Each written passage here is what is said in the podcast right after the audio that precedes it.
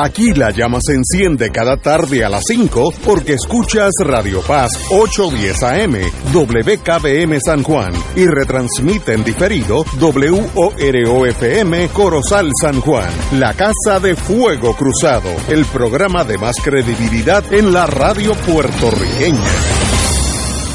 Esta emisora y sus anunciantes no se solidarizan necesariamente con las expresiones que escucharán en el siguiente programa. Son las 5 de la tarde, hora de escuchar Fuego Cruzado, el programa de más credibilidad en la radio puertorriqueña, en las voces de Ignacio Rivera y sus panelistas invitados con su discusión política dinámica e incisiva de los acontecimientos más importantes del momento. Fuego Cruzado comienza ahora.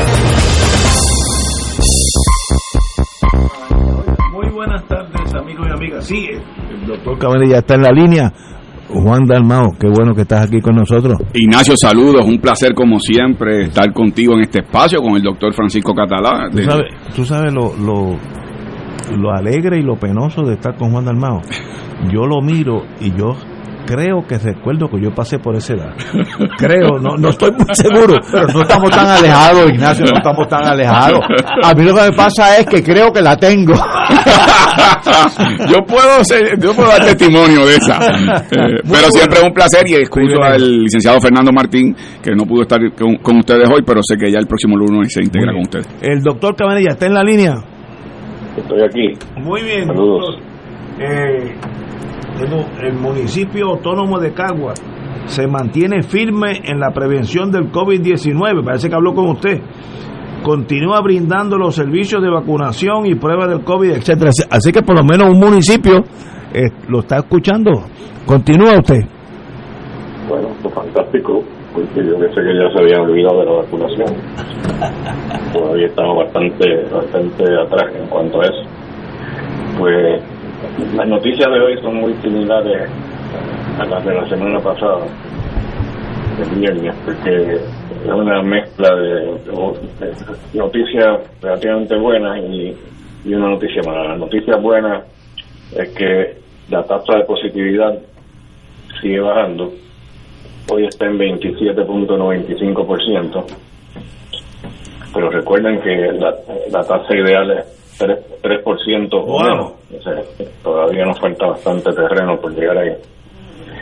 Y también importante que el número de casos nuevos que se ha mantenido en descenso, eh, lo cual algunas personas piensan que es artificial porque mucha gente no se están haciendo las pruebas en los laboratorios, ya se hacen las pruebas caseras y esas no se reportan a salud, así que es posible que haya algo de eso pero ya hace tiempo se están haciendo las pruebas caseras, así que yo creo que quizás en el principio pues pasó eso que, que, bajó artificialmente, pero de allá para acá pues está más o menos en la misma situación, o sea que es una situación en que la gente pues se están haciendo las pruebas mayormente en la casa, eh, pero también tenemos otra forma de, de monitorear eso, ¿no? Tenemos, por ejemplo, eh, seguir el número de pacientes hospitalizados. Eh, y ahora mismo el número de pacientes hospitalizados está en una meseta durante la última semana, o sea que ha bajado y se ha mantenido en una meseta.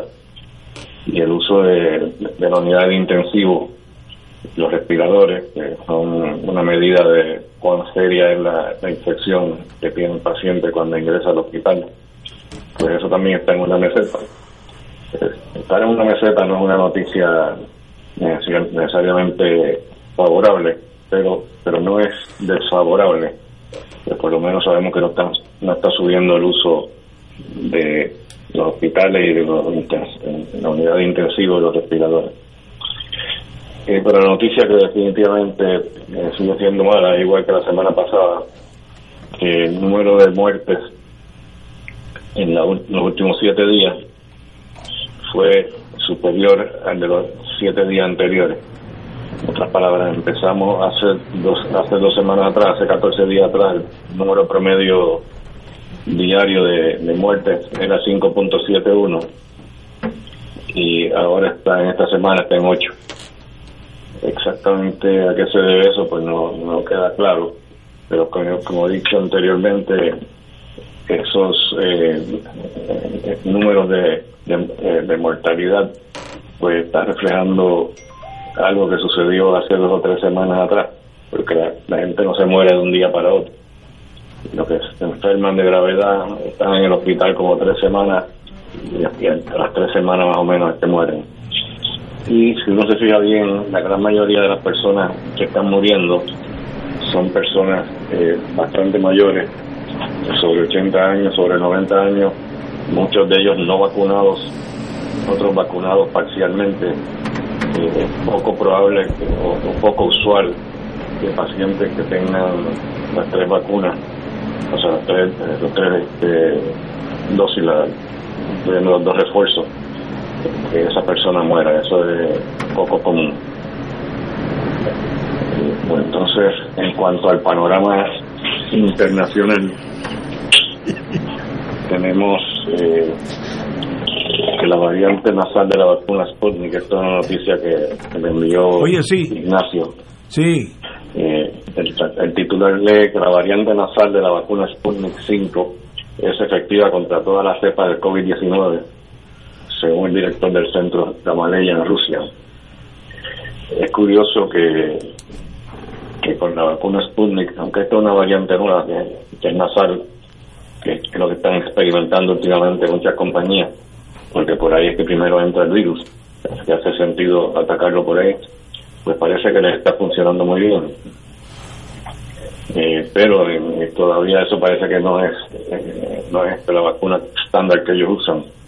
Y es curioso que en Rusia la incidencia está subiendo rápidamente en los últimos días, a pesar de, de las vacunas que ellos tienen eh, que realmente no sé cuán efectivas son comparadas con, la de Pfizer y la de Moderna, porque, no se ha hecho ningún ensayo clínico probándola directamente una contra la otra.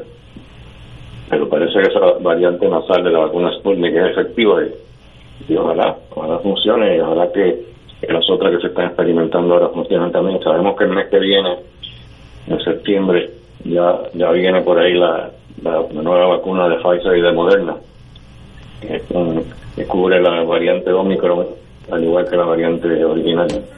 Y eso pues yo esperaría que ayude a bajar el número de casos nuevos, porque sabemos que la vacuna que tenemos ahora, a pesar de que nos protege contra morir y contra hospitalizarnos, eh, no nos protege tanto en contra de infectarnos. Pero con la vacuna nueva que sale el mes que viene, debiera funcionar, debiera protegernos de infecciones nuevas. Entonces quería mencionar también algo acerca del COVID largo, que es un tema que, hemos discutido aquí anteriormente, y acaba de salir un estudio recientemente en 1.284.000 pacientes eh, que se examinaron, eran pacientes con COVID, y se, se evaluaron para determinar eh, cuántos de ellos desarrollaban COVID largo y entonces para tener un grupo comparativo, lo que llamamos, pues llamamos un grupo control, pues evaluaron también casos de infecciones respiratorias que no eran COVID.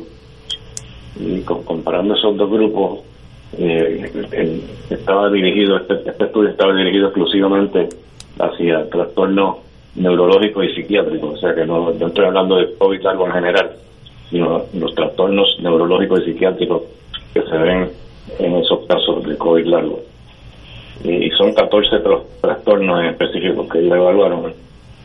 Entre ellos, pues, trastornos de ansiedad, trastornos del estado de ánimo, trastornos psicóticos, insomnio, déficit cognitivo, llamado niebla mental, demencia, epilepsia, convulsiones, entre otros. Y lo que encontraron fue que para los adultos el riesgo de desarrollar la llamada niebla mental, que le llaman brain fog, eh, la demencia, eh, trastornos psicóticos y epilepsia y convulsiones sigue siendo elevado durante dos años. O sea, al, cabo de dos años, las personas eh, adultas tenían eh, una incidencia alta de esos trastornos que mencioné, comparado con personas que solamente tuvieron otras afecciones respiratorias que no eran COVID. los adultos mayores de 65 años tenían un aumento de 40% de riesgo de ser diagnosticados con demencia en ese estudio después de después de COVID.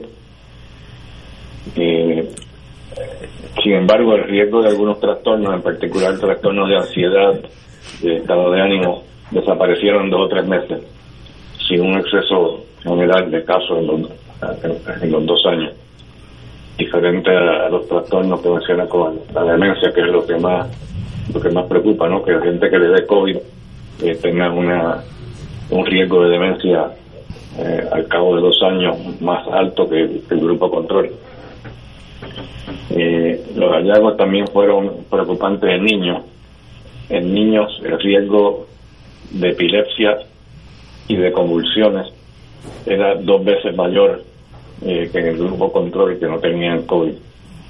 Y tenían también un riesgo casi tres veces mayor de trastorno psicótico al cabo de dos años de tener COVID. y que eso, eso es preocupante. Y básicamente, pues, eh, eso es lo que les quería, les quería decir, que el, COVID cada vez aprendemos más acerca de, esta enfermedad y cada vez pues, aprendemos cosas que son eh, más preocupantes y, hasta inesperadas. Porque nunca pensé que demencia ni psicosis eh, pudieran este, estar, asociadas con esta. Digo, no es, que sea una incidencia altísima, pero definitivamente es más alta que, en el grupo control que no tuvo COVID. Veo, veo. Eh, tengo una pregunta aquí. ¿Uno puede coger COVID aunque esté, tenga las cuatro vacunas y, y la haya cogido, vuelve a poder repetir? Eso puede ser una cadena de COVID por ahí para abajo, me dice un, un, oyente. Sí, estar vacunado, como dije, no protege, eh, pero si te da COVID, se supone que eso te proteja por tres meses, pero acabo de leer una noticia hoy que están apareciendo casos eh, que un mes después de haber tenido COVID, de haber, infectado, de haber sido infectado con COVID, le vuelve a repetir. Eh, no estoy seguro a qué se debe eso, pero es, un hallazgo nuevo, ¿no? Porque suponía que la infección natural te, diera por lo menos tres meses de protección. Me parece que no es así en todos los casos. esto también es un poco preocupante, pero yo espero que con la, con la vacuna nueva que viene el mes que viene, eso se pueda resolver. Bueno, recuérdese, doctor, como yo le he dicho múltiples veces, confío en su memoria. La primera vacuna es para mí, la segunda es para usted. Aunque sea Sputnik. La que sea, puede venir de China, de Sputnik, lo que sea. Usted me guarda una porque yo hasta ahora, si lo he cogido, ni me he dado cuenta. Porque amigos míos, aunque estén vacunados, lo cogen y lo tumba dos o tres días. A mí no ha pasado nada, no, yo no siento nada. La vida sigue igual no quiere decir que no, no la haya cogido, ¿no? que eh, son dos cosas diferentes, ¿no? Eh, pero con la Sputnik suya eh, vamos a estar adelante. después me dice cuál es el coñac que te tomas, porque a lo mejor es el coñac lo que te El coñac no, no es muy caro, porque eso tiene muchos mínimos anticuerpos. El, el, el de mesa, ese coñac que es el que yo compro en el PX, ese es el que vale. Así que tal vez usted está en la antesala de un gran descubrimiento. Doctor, como siempre, un privilegio. ¿Cómo no? el viernes. El, viernes, si Dios quiere. Vamos a una pausa. Fuego Cruzado está contigo en todo Puerto Rico. La tecnología avanzada al cuidado de su salud tiene un nombre. Advanced Imaging Interventional Center. Siempre con innovadores servicios en radiología diagnóstica y un personal certificado brindándole confiabilidad con resultados más certeros en todas sus pruebas. Ofrecemos MRI, tomografía computadorizada, angiografía digital, neuroradiología, sonografía y ahora con nuestro nuevo servicio avanzado de PET-CT para pruebas de alta eficiencia. Advanced Imaging, edificio Arturo Cadilla, Centro Médico San Pablo Bayamón, 269-2442. Los días transcurren y tú siempre conmigo. Si llueve, si truena o si sale el sol, tú siempre me das tu buena energía. Eres música, risa, la voz que pone a pensar. Haces la radio de mi país, siempre a todas con mi gente, que por siempre nos dice: Yo estoy contigo al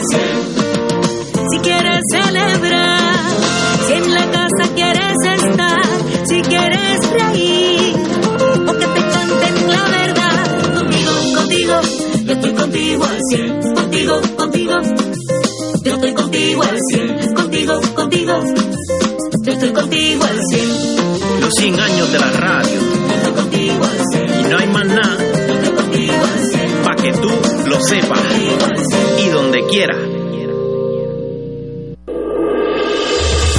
Fuego Cruzado, el programa de más credibilidad en la radio puertorriqueña, es ahora la tribuna abierta de análisis noticioso, con diversas perspectivas que exploran el trasfondo de lo que acontece a diario y cómo nos afecta. Escucha Ignacio Rivera y sus panelistas invitados de lunes a viernes en Fuego Cruzado en transmisión diferida a las 10 de la noche por Oro 92.5 FM.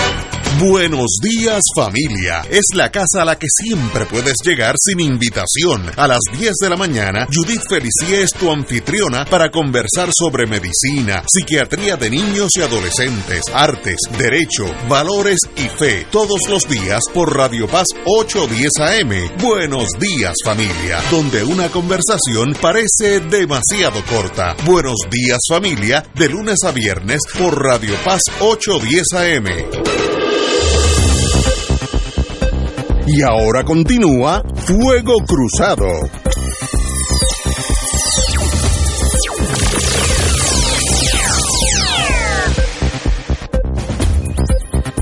Regresamos amigos y amigas Fuego Cruzado. Hoy yo estuve en mi oficina, pues no podía salir porque estaba esperando por un plomero, de esos plomeros que saben lo que hacen, que es una maravilla estar con gente que sabe de electricidad, de agua, todas esas cosas. Eh, y valió la pena esperarlo pero estuvo oyendo casi todos los programas eh, de por la mañana y por la tarde. Y el tema esencial, principal en Puerto Rico es Luma. O vamos a ponerlo así, lo negativo de Luma. Yo he visto un cambio, empezando por mí, cuando empezó Luma, hace un año, dos años, que yo dije, bueno, qué bueno que estamos saliendo de esta cosa política chiquita, eh, eh, electricista, ¿no? como se energizado eh, popular, energizado PNP, todas esas cosas. Eh, y que vamos a tener una compañía que va a manejar la electricidad como debe ser, una ciencia. Y yo creo que yo me equivoqué, porque Luma no está capacitada en dos facetas. Yo creo que la técnica no ha demostrado gran conocimiento y la de comunicación con el pueblo de Puerto Rico es F, no es D, F. No pueden comunicarse con el pueblo tienen una actitud, yo, yo le llamo a los británicos en la India, antes que los votaran, de, nosotros somos superiores y ustedes deben, deben escucharnos. Pero no hay duda que el país entero está concentrado ahora mismo en el problema que tenemos con Luma, que sí tenemos un gran problema con no con Luma con la con el, el delivery la, entrega de, electricidad a mi casa eh, eso se llama en, el mundo mío General Electric Power Delivery System, el sistema de entregarte a ti la electricidad que tú necesitas. Eh, ¿Qué vamos a hacer con eso? ¿Hay soluciones a eso? Yo no tengo la menor idea. Ahora, no hay duda que la gran mayoría de los puertorriqueños se quejan de Luma. El que piense lo contrario está sencillamente enajenado. Compañero Dalmau. Bueno, mira, buenas tardes nuevamente a todos los que nos escuchan y, aquí a, Ignacio y a, Paco. Yo empezaría diciendo lo siguiente porque el tema de Luma abarca mucho más allá de Luma. Así que yo creo que tenemos hoy la mesa servida y vamos para, para poder elaborar, porque como señalas, hoy se ha discutido mucho en la radio y en los medios de comunicación, pero creo que ha sido eh, mucha vocinglería, hay que ir por, por parte. Lo primero, yo creo que todo país que aspira a un pleno desarrollo como sociedad tiene que tener por lo menos cuatro pilares, no digo que son los únicos, pero cuatro pilares importantes. Número uno, un desarrollo económico autosostenido, viable, que lleve al progreso de toda la sociedad. Número dos, el que haya un sistema de educación moderno y actualizado con respecto al conocimiento de las destrezas de lo que requiere una nueva fuerza laboral en estos momentos de tercera década del siglo XXI. En tercer lugar, salud. El acceso a la salud para tener una sociedad cuyos cuidados médicos, hospitalarios y de proveedores de servicios sea uno confiable. Y cuarto, seguridad, de manera que haya una garantía de seguridad social eh, que dé estabilidad en términos del comportamiento de los ciudadanos que componen ese país. Estoy hablando en términos conceptuales. Ahora llevemos eso al caso de Puerto Rico. No solamente que esos pilares han colapsado, sino que además dependen de una zapata que en gran medida, a su vez, depende, valga la redundancia, de un sistema energético confiable. No puede haber desarrollo económico si usted no tiene un sistema energético que sea confiable, valga ver cómo la semana pasada 250 mil consumidores se quedaron sin luz en un apagón nuevamente. Esos son pequeños, medianos comerciantes, personas que dependen de energía eléctrica para poder tener sus negocios abiertos, pagarle empleados, poder tener el ingreso necesario para que corra dinero en la economía que está ya en más de 15 años de depresión económica o contracción económica, como le quieran llamar. En el tema de la educación, ese sistema colapsado, ahí está el tema de la corrupción, ahí está el tema de, los malos manejos, la burocratización, la centralización, la falta de actualización de currículo. Pero si tú no tienes energía eléctrica en una escuela que pueda recibir a los muchachos, que además en muchos casos está vinculado también al acceso con acueductos y servicios de agua, eh, ah, bueno, pues entonces no pueden llegar a las escuelas y por lo tanto no tienen educación. Aquí hubo problemas de escuelas que no abrieron la semana pasada, algunas, muchas, porque no estaban listas, pero otras porque producto del apagón no pudieron abrir para poder recibir a los estudiantes en su primer día de clase. No solo eso, sino aquellos estudiantes que estudian a distancia. Cuando viene el apagón se les desconecta su acceso a poder, eh, ¿verdad?, integrarse a lo que son los cursos en línea eh, que están dando todavía algunas escuelas, algunas universidades. en tercer lugar, tema de la salud. Yo no recuerdo fuera de los eventos atmosféricos más dramáticos que ha vivido Puerto Rico, yo no recuerdo una noticia que haya dejado al centro médico sin energía eléctrica y ayer al hospital auxilio mutuo que incluyó que incluyó la sala de intensivo pediátrico de ese hospital. Increíble. Entonces, eso es increíble. Por horas, no se fue 10 minutos, por horas. Ahí está en juego la vida de niños, en el caso del hospital en términos generales, de personas que están allí, que ponen sus vidas en manos de esos servicios hospitalarios y les cortan la luz porque los generadores colapsan precisamente por los bajones energéticos, eh, por no decir aquel que depende en su casa de un respirador, personas que dependen de acceso a energía eléctrica para un tratamiento en el hogar, bueno, pues lo pierden y se pierden vidas. Y en cuarto lugar, seguridad, una vez hay un apagón, aquí esto es como una cueva de lobo y quién eh, se siente seguro en esas condiciones y cómo se expone eh, a la ciudadanía eh, a lo que puedan ser actos criminales. Así que pongo ese contexto porque, porque me parece que cuando uno escucha la retórica, y, uso particularmente, imagino que lo tocaremos más adelante, pero cuando uno escucha la retórica triunfalista del gobierno, aquí es que vamos ahora al progreso, hemos cumplido, vamos por más. Oye, pero qué desconexión con la realidad que vive el puertorriqueño y la puertorriqueña de a pie. El que perdió sus suministros alimentarios porque la compra de, este, de esta quincena la perdió porque perdió la energía eléctrica por horas y ahí se pierde eh, carnes o se pierde leche o se pierden elementos esenciales de la canasta básica alimentaria.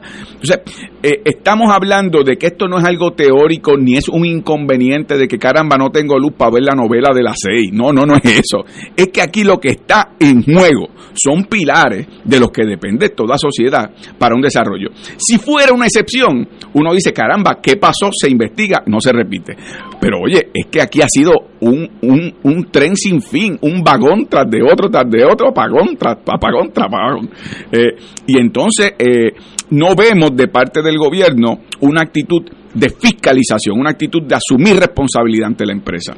Lo que me lleva a otro tema rápidamente para que Paco pueda participar que es el tema de las actitudes que hay en Puerto Rico sobre la privatización. Aquí en Puerto Rico los gobiernos, que son muy dados a la privatización, que dicho sea de paso, llega el momento que uno dice, oye, si, si la función de un gobernador, de una legislatura, es precisamente administrar la cosa pública, mientras se sigue privatizando, pues ¿para qué necesitamos gobierno? ¿Para qué? Para repartirle chavo a los amigos del alma, para repartir contratos y particularmente cuando se trata de activos del pueblo de Puerto Rico. Las alianzas público-privadas, como han funcionado en el mundo entero, es cuando un gobierno no tiene dinero para crear nuevos activos. Ah, yo necesito construir un nuevo muelle y no tengo el dinero. Bueno, pues llegas a un entendido con una empresa privada que hace la inversión, hace la infraestructura, se le alquila por un periodo de tiempo definido, pero luego eso revierte al, al pueblo eh, de Puerto Rico, en este caso si fuera. Aquí no, aquí las alianzas público-privadas son métodos de privatización de facto, entregando activos que ya el gobierno tiene y que no lo supo administrar por la politización, por la corrupción. Y ahí tienes el caso del administrador, del director de la autoridad de alianza público-privada. Hoy sale a hacer una declaración sentenciosa. Luma no está en incumplimiento del contrato. Lo oí, lo oí, sí. Entonces, ah, bueno, Pues muy bien. en Cagua, yo recuerdo que en Cagua había un señor muy alto que se pasaba dando vueltas por la plaza y era una persona sin hogar y recuerdo que le decían siete pisos. Era alto, pero no medía siete pisos. No los medía. O sea, y entonces tú tienes aquí a un director de la alianza público-privada que se supone que fiscalice la función de Luma en esta transición del contrato suplementario, diciendo, no olvídense si esto está todo bien, está en pleno cumplimiento. Bueno, pues si está en cumplimiento, el contrato es una porquería, porque está en cumplimiento de un contrato que debe haber tenido estipulaciones que le permitía que en Puerto Rico haya apagones continuos, permanentes, eh, consecutivos, afectando salud, educación, desarrollo económico y seguridad. Así que creo que en eso eh, como decía Ignacio, a ti te gustan estas cosas, como decía eh, un expresidente de los Estados Unidos, the box stops here. Hasta aquí llegamos. O sea, el gobernador tiene la mayor autoridad y la mayor responsabilidad. No ha ejercido ni autoridad ni responsabilidad con respecto al manejo de Luma y fue su abogado de defensa públicamente hasta el sábado, cuando ya vio cómo estaba la opinión pública hostil, frustrada, molesta. Entonces dijo, fíjense, ahora que lo pienso bien, no estoy tan satisfecho con lo que está haciendo Luma. No me diga, no me diga, si aquí esto, llevan un año en, en- en este tajo con el pueblo de Puerto Rico. Así que todo es oportunismo político electoral, nada con respecto a asumir responsabilidades correspondientes. Vamos a ir una pausa, amigos, y regresamos con el doctor Catalá. Fuego Cruzado está contigo en todo Puerto Rico. La Vicaría de Promoción Vocacional de la Arquidiócesis de San Juan te invita al concierto Vocación y Eucaristía en alta definición. Transfigurados por el Señor. Por el Señor. Por el Señor. Con la cantante católica Kairi Márquez. Márquez. Márquez. hacia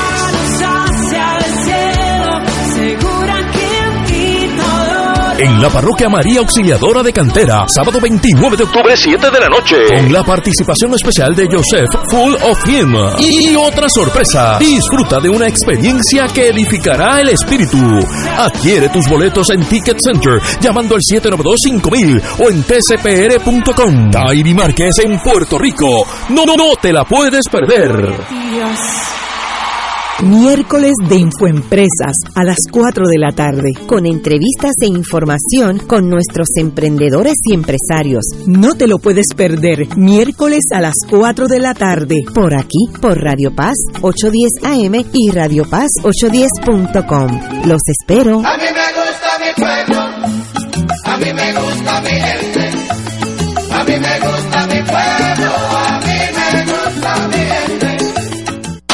2.6 millones de autos en Puerto Rico. Algunos de ellos con desperfectos. Autocontrol. Tu carro. Tu mundo. Tu mundo. Tu mundo. Ahora, de 12 del mediodía a 3 de la tarde. Por Radio Paz 810 AM y Radio Paz 810.com.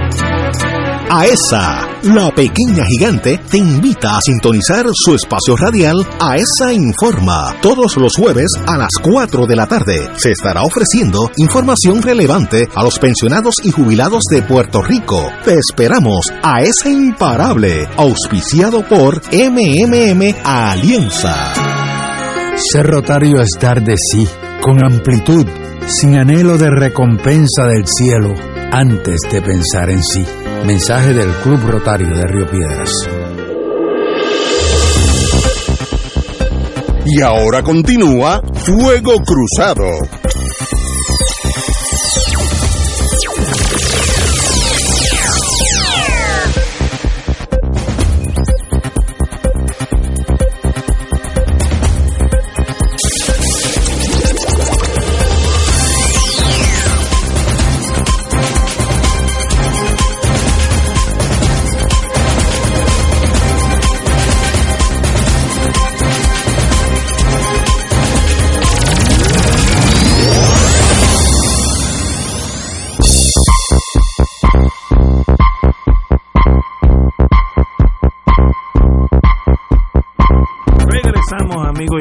Estamos hablando de el contrato de Luma, sus peripecias en Puerto Rico, su falta de empatía con el pueblo de Puerto Rico, casi hay una enemistad entre uno y otro, y lo más importante, las fallas en el servicio.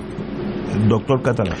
Permítanme hacer una historia larga de manera bien breve. Para allá, para la década del 30, había un buen señor, un ingeniero egresado de Cornell, que se llamaba Antonio Luchetti, que estaba, en- estaba dirigiendo lo que se llamaba la utilización de fuentes fluviales. Y estaba empeñado, para esa época la energía eléctrica la proveían entidades privadas, estaba empeñado en convertir esa utilización en una corporación pública. ¿Para qué?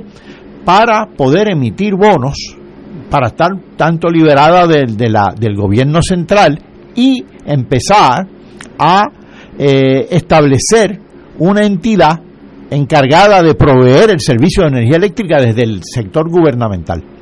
Pero había un gobernador que no le compró la idea. De ingrata recordación. Se llamaba Winship. Todos los recordamos.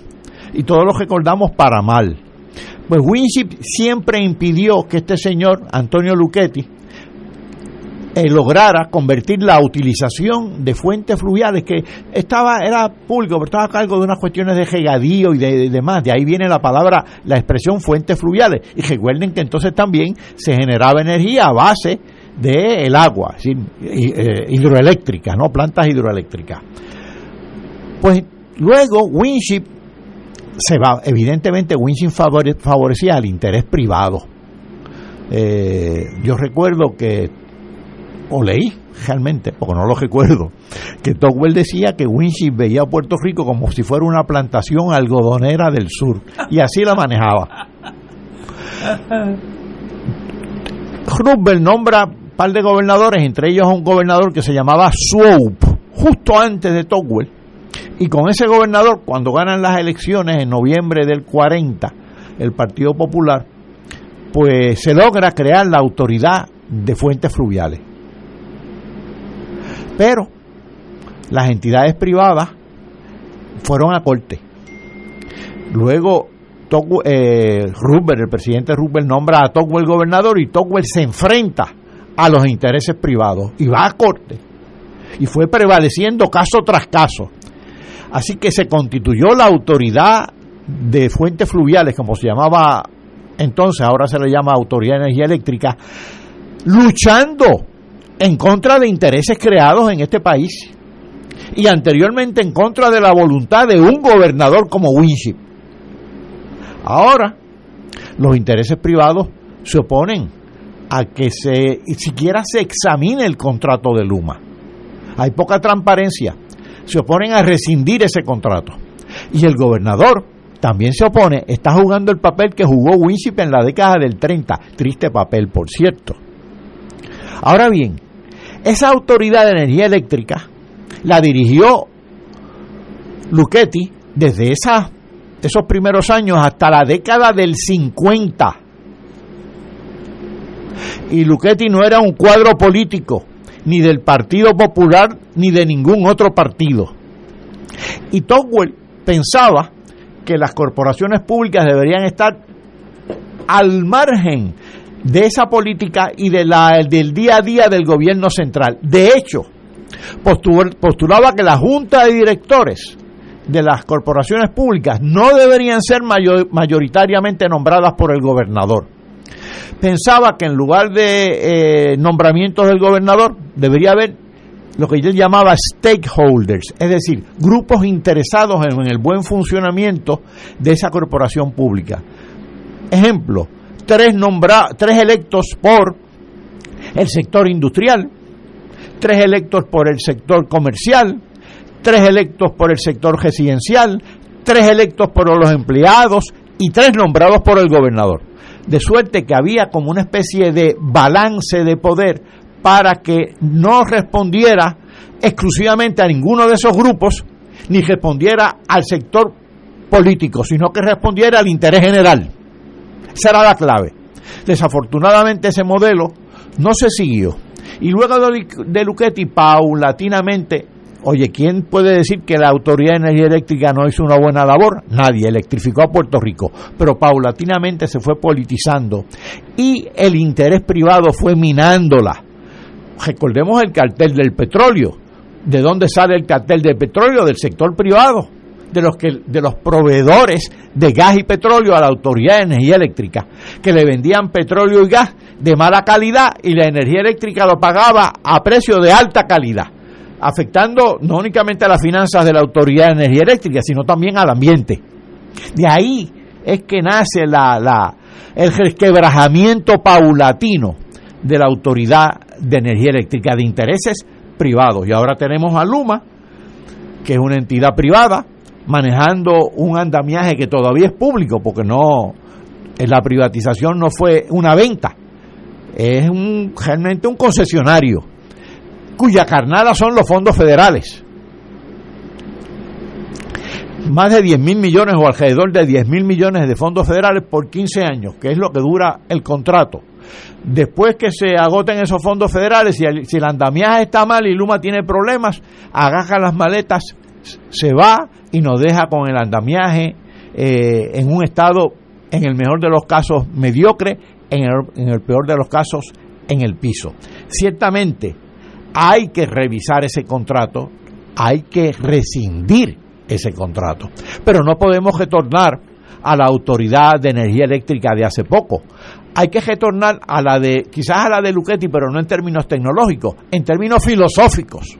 En términos tecnológicos hay que transitar hacia nuevas fuentes de energía, hay que transitar sobre todo hacia el sol que es el recurso que tenemos en abundancia y sin embargo utilizamos el recurso que no tenemos, el petróleo.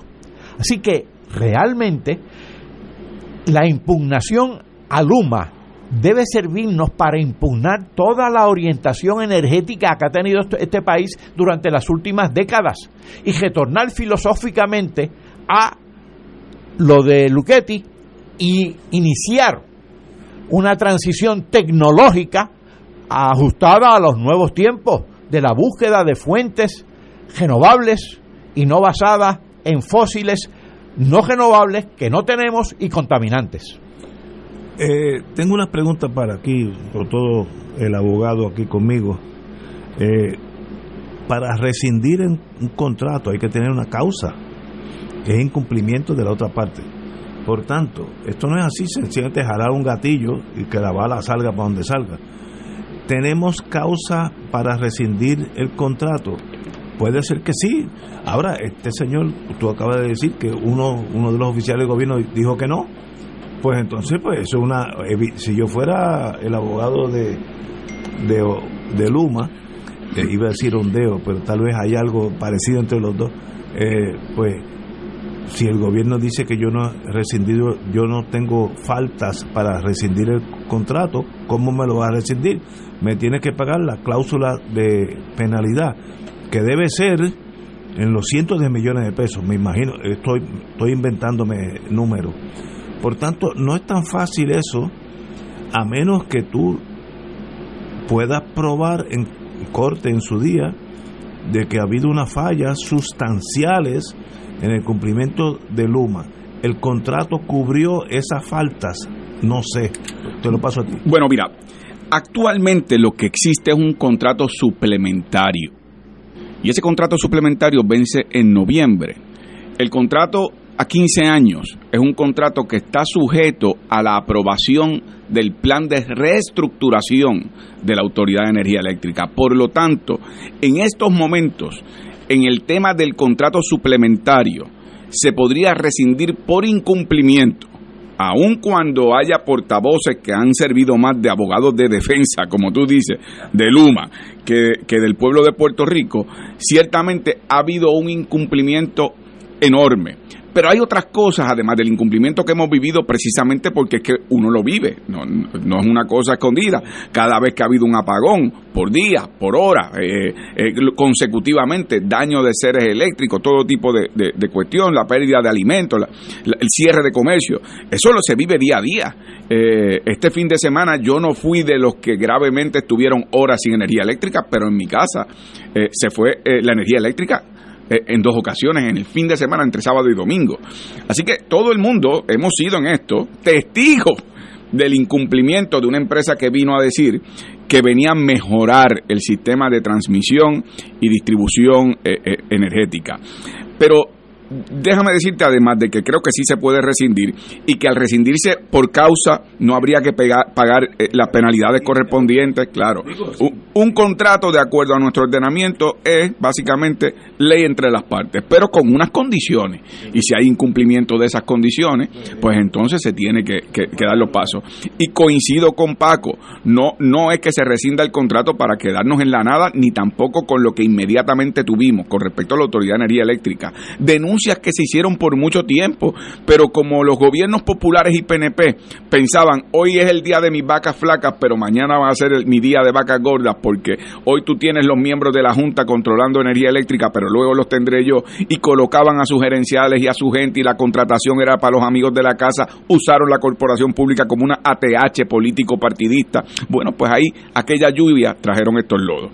Pero, pero déjame decir algo eh, eh, que, creo que se quedó eh, en el tintero, que es importante decirlo. Esa tendencia en Puerto Rico que ha habido con respecto a las mal llamadas alianzas público-privadas y procesos de privatización eh, aquí los gobiernos, Paco lo trajo en su turno, los gobiernos han operado a base de la tiranía de intereses económicamente acaudalados, eh, poderosos, que son los que inciden en la política pública. Usted ve por eso como Pierluisi en la campaña, en los debates, yo estaba allí, en los debates decía cómo ese contrato había que revisarlo, ese contrato había que garantizar los empleos de los trabajadores, de, dicho sea de paso, trabajadores que tienen el peritaje para manejar mucho de este tema de transmisión y mantenimiento y ahora mismo están desyerbando en edificios públicos o están pintando estructuras gubernamentales. O sea, tenemos personas que sí tienen capacidad, experiencia, que no están siendo utilizados en estos momentos eh, de colapso del sistema energético. Pero pero, aquí ha habido esa filosofía de que, bueno, pues entonces una vez ven cómo va el bizcocho, ¿cómo lo entregamos? Al sector privado poderoso. Pues aquí es, tú tienes un pozo en el patio de tu casa, lo quieres, quieres salir de él y lo ensucias y convences a tu familia que hay que vender el pozo porque está sucio. En ese imaginario no está vamos a limpiar el pozo y nos quedamos con el pozo que va a continuar produciendo agua para todos. No, pues entonces entregas el pozo y se beneficia a otro que lo compró a precio de pescado abombado. Tú dijiste algo fuera del aire, yo lo voy a traer respetuosamente, lo que se habla fuera del aire, fuera del aire, pero es que creo que es pertinente. Esa, e, e, ese ejemplo del pozo pasó con la Junta de Control Fiscal Ignacio había comentado fuera del aire cómo Luma en un principio había sido vista por la opinión pública con buenos ojos. Hoy no hay nadie que favorezca a Luma, salvo el director de la alianza público-privada y el gobernador, por lo menos simuladamente hasta el sábado que dijo que entonces ya no estaba satisfecho con, con Luma. Pero digo esto porque pasó con la Junta de Control Fiscal. Se le vendió al país la idea de que imponer una Junta de Control iba a poner a los políticos en cintura. No iba a haber más corrupción, no iba a haber más problemas de los alcaldes y legisladores.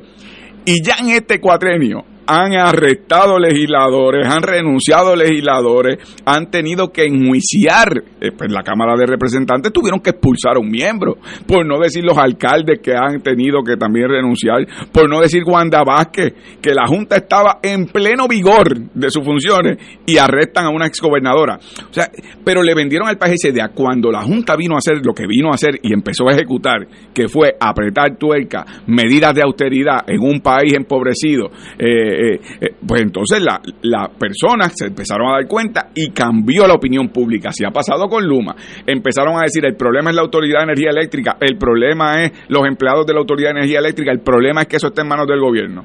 Pues tanto fue así que Populares y PNP el cuatrenio pasado, yo estaba entonces en el Senado, propusieron lo que se llama eh, un nuevo marco regulatorio energético y crearon esta ley para, para la Autoridad de Energía Eléctrica donde menoscabaron facultades de la autoridad, abrieron la puerta a la privatización y entonces decían que no sirve porque es público, porque es el gobierno y es un monopolio público. Necesitamos que haya libre competencia. Con la libre competencia las empresas privadas se van a mutuamente fiscalizar y los márgenes de, de la competencia van a establecer menores precios para la energía eléctrica. Pues hicieron un monopolio privado de una empresa ineficiente y que incurre en las mismas prácticas corruptas que dijeron que se superaban si se salía de la Autoridad de Energía Eléctrica. Tú sabes que uno de los ex vicepresidentes de Quantum, que es una de las empresas de, de Luma, Luma es un consorcio realmente de empresas, y fue que se pusieron de acuerdo para dividirse el bizcocho y no competir en la licitación. Así que todas se pusieron de acuerdo porque todas iban a guisar. Quantum es una de ellas. Un ex vicepresidente, fundador de Quantum, le dieron un contrato de 60 millones de dólares para lo que es la poda vegetativa en las líneas energéticas. Él no tiene ni un machete voto él iba a llevarse ese contrato para empezar a buscar empresas y subcontratar a una persona vinculada a Luma. O sea que aquí la idea de que las mismas tendencias corruptas del amiguismo para, para el chanchullo, para el beneficio propio, en menoscabo de los intereses del país, se están dando con Luma. Y ahora esa indignación ha llegado al punto que el gobernador no le ha quedado más remedio que levantar las manos, pero, pero digo, con timidez el gobernador tiene autoridad para, para tomar unas determinaciones. Por ejemplo, el gobernador nombró un comité timón. ¿Ustedes recuerdan el comité timón? Él nombró un comité timón que iba a dar seguimiento a la transición de Luma en el control de la distribución y, lo que era la, transmisión energética. Eh, y además le iba a rendir informes al gobernador y además iba a hacer eh, que, que eh, los informes para ver si Luma estaba cumpliendo con las expectativas no hay un informe de ese comité timón. Ignacio, no hay un informe. Tiene a Luma que nombró una empresa para que los auditara con respecto a lo que ocurrió en el apagón de abril. La empresa está presidida por un ex vicepresidente de Luma. También otro. Ese es el que está haciendo la investigación. Y la Comisión Energética está haciendo una investigación. Y Luma le ha solicitado que por favor los hallazgos de esa investigación sean confidenciales, no se hagan públicos. Oye, pues tú sabes por dónde va la cosa. El que nada teme, nada esconde.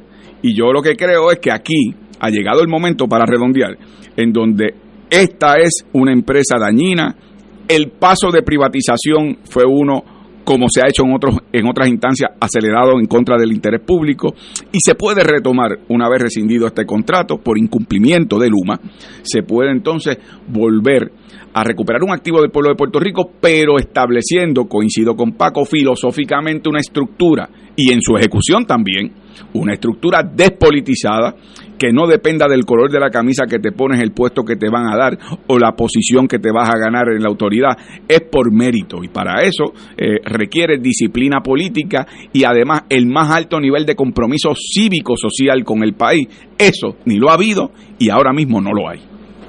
Si tú me permites, para superar estos problemas que estamos confrontando con Luma, me remito nuevamente a lo que pasó a fines de la década del 30. Hubo dos cambios. Primero, hubo que salir del gobernador, punto, de, de Es decir, hubo un cambio político en ese sentido. Pero hay otro cambio político. El gobierno demandó a las empresas privadas de energía eléctrica. Es decir, el gobierno, bajo se enfrenta al sector privado Aquí está sucediendo todo lo contrario. Ni se da el cambio político y mucho menos se está enfrentando, se está enfrentándose al sector privado. ¿Qué está pasando en salud? que los planes privados están dominando. No es eso, no, no, es, no es de eso que se quejan los médicos. Es exactamente lo mismo. Y es lo que está pasando ahora mismo. Miren qué clase de noticia salió hace unos cuantos, unos cuantos días. C1 es una empresa americana radicada en Houston. Está interesada en suplir gas e hidrógeno, e hidrógeno a las futuras plantas de la Autoridad de Energía Eléctrica, que son las generadoras, las que se van a privatizar en su momento. Se llama C1. ¿Quién es uno de sus miembros de la Junta de Gobierno, el ex gobernador Luis Fortuño, que se ha estado acusando que ha habido intercambio de información privilegiada entre el sector de energía eléctrica en Puerto Rico y esa empresa C1. El negociado de energía, que es el que supuestamente regula el campo de la energía en Puerto Rico, señalaba hace un tiempo atrás que había que tener control sobre la ubicación de esas plantas de energía eléctrica. Y el 3 de agosto, es decir, este mes, hace escasamente unas semanas, como respuesta a estas eh, peticiones e incursiones que está haciendo Siwan en, el, en, en Puerto Rico, aprobó una resolución que dispone que se puede construir una nueva planta de, de gas e hidrógeno en cualquier parte de la isla de Puerto Rico. Yo no sé qué regulación es esa, pero parece que la resolución está hecha a imagen y semejanza de las peticiones de Siwan. Así es que no se puede gobernar. Así es que no se puede hacer regulación pública. Si es así, sea con Luma o con Siwan o con la autoridad eléctrica vieja, pues no vamos a, a, sacar los pies del plato. Se necesita un cambio político y cambio político quiere decir no meramente cambiar de una administración por otra, sino cambiar de una filosofía por otra. Enfrentarse al sector privado, regular efectivamente el sector privado. El sector privado no es para lucrarse meramente, es para que cumpla con el servicio que está supuestamente ofreciendo. Por cierto, rescindir el contrato de Luma si no cumple con las métricas, como inclusive el propio negociado tímidamente ha dicho, si no cumples con las métricas, evidentemente no estás cumpliendo con el contrato porque el contrato es para administrar bien un servicio de energía eléctrica, a menos que el contrato diga, el contrato que se está otorgando a Luma es para que administre mal el servicio de eléctrica y cada vez sea peor y que las métricas sean negativas en lugar de ser positivas. Pues entonces iríamos bastante mal. Evidentemente se puede rescindir ese contrato si no se cumple con las métricas como efectivamente no se ha estado cumpliendo. En el contrato, yo no he leído el contrato, existen esas métricas, porque si el contrato se hizo, pues no hay una, no, no hay una forma de medir el incumplimiento.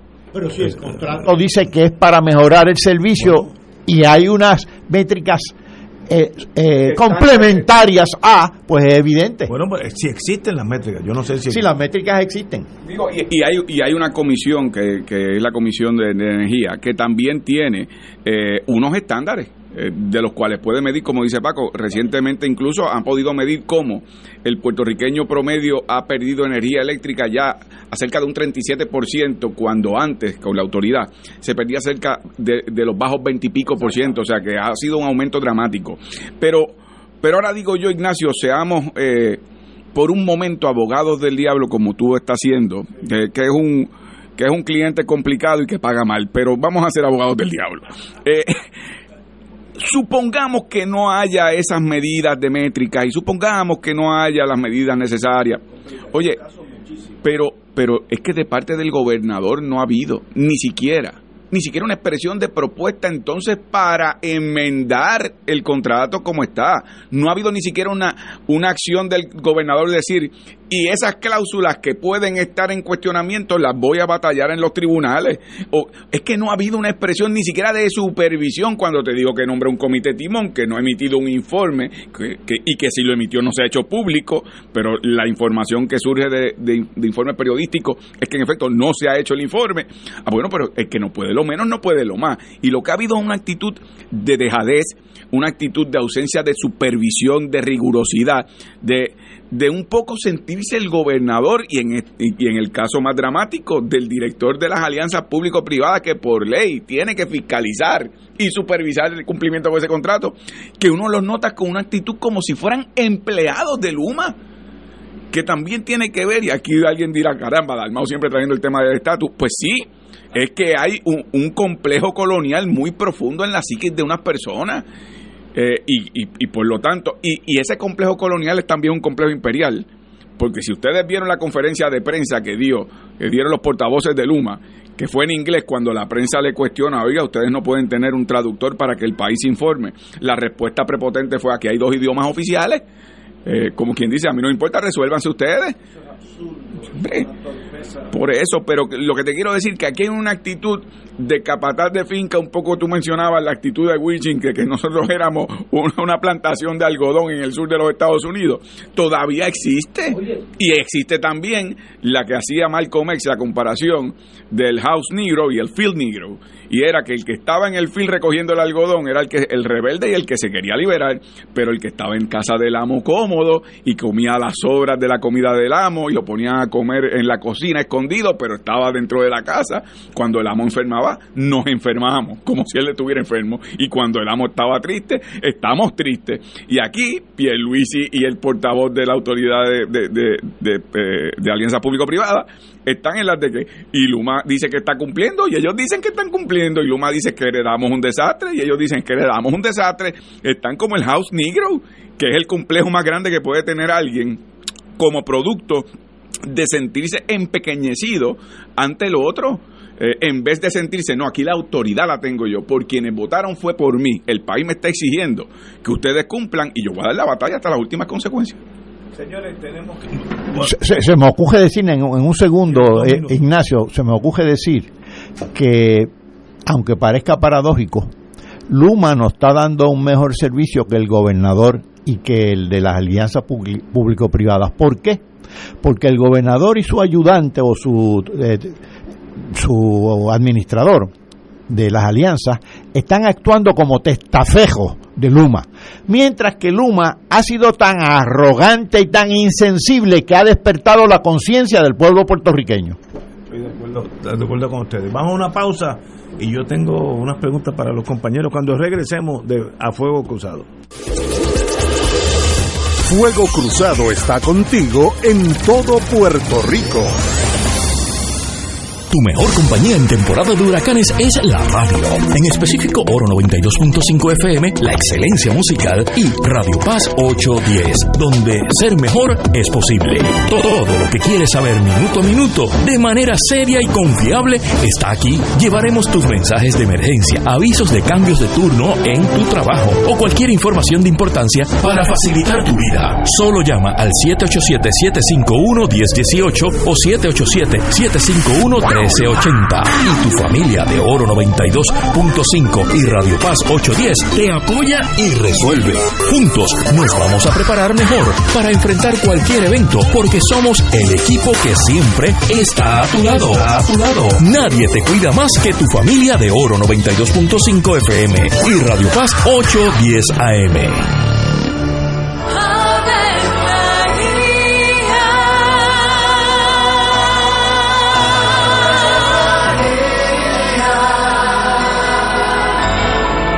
El ángel del Señor anunció a María. y ella concibió por obra del Espíritu Santo.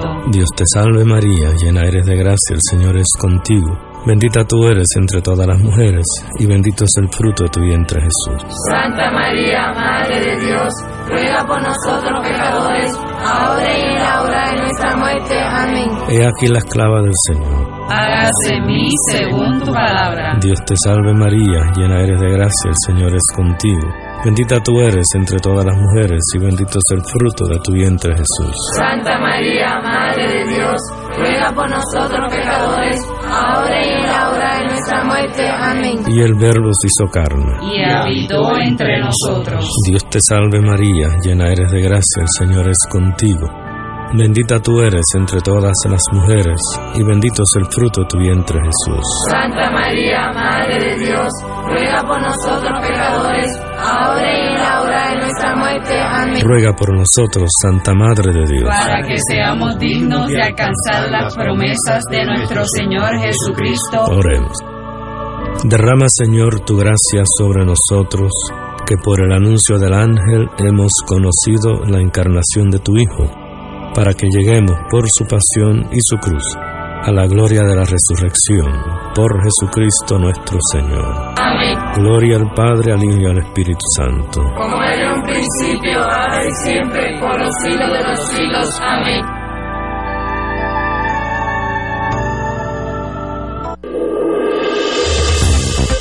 Aquí la llama se enciende cada tarde a las 5 porque escuchas Radio Paz 810 AM, WKBM San Juan y retransmite en diferido WOROFM Corozal San Juan, la Casa de Fuego Cruzado, el programa de más credibilidad en la radio puertorriqueña.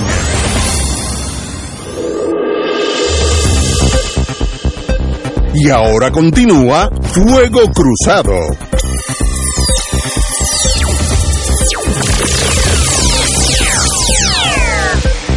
Regresamos amigos y amigas de Fuego Cruzado. Hemos analizado Luma y ya vamos a estipular inarguendo, como dicen los abogados, para aquello de argumentar.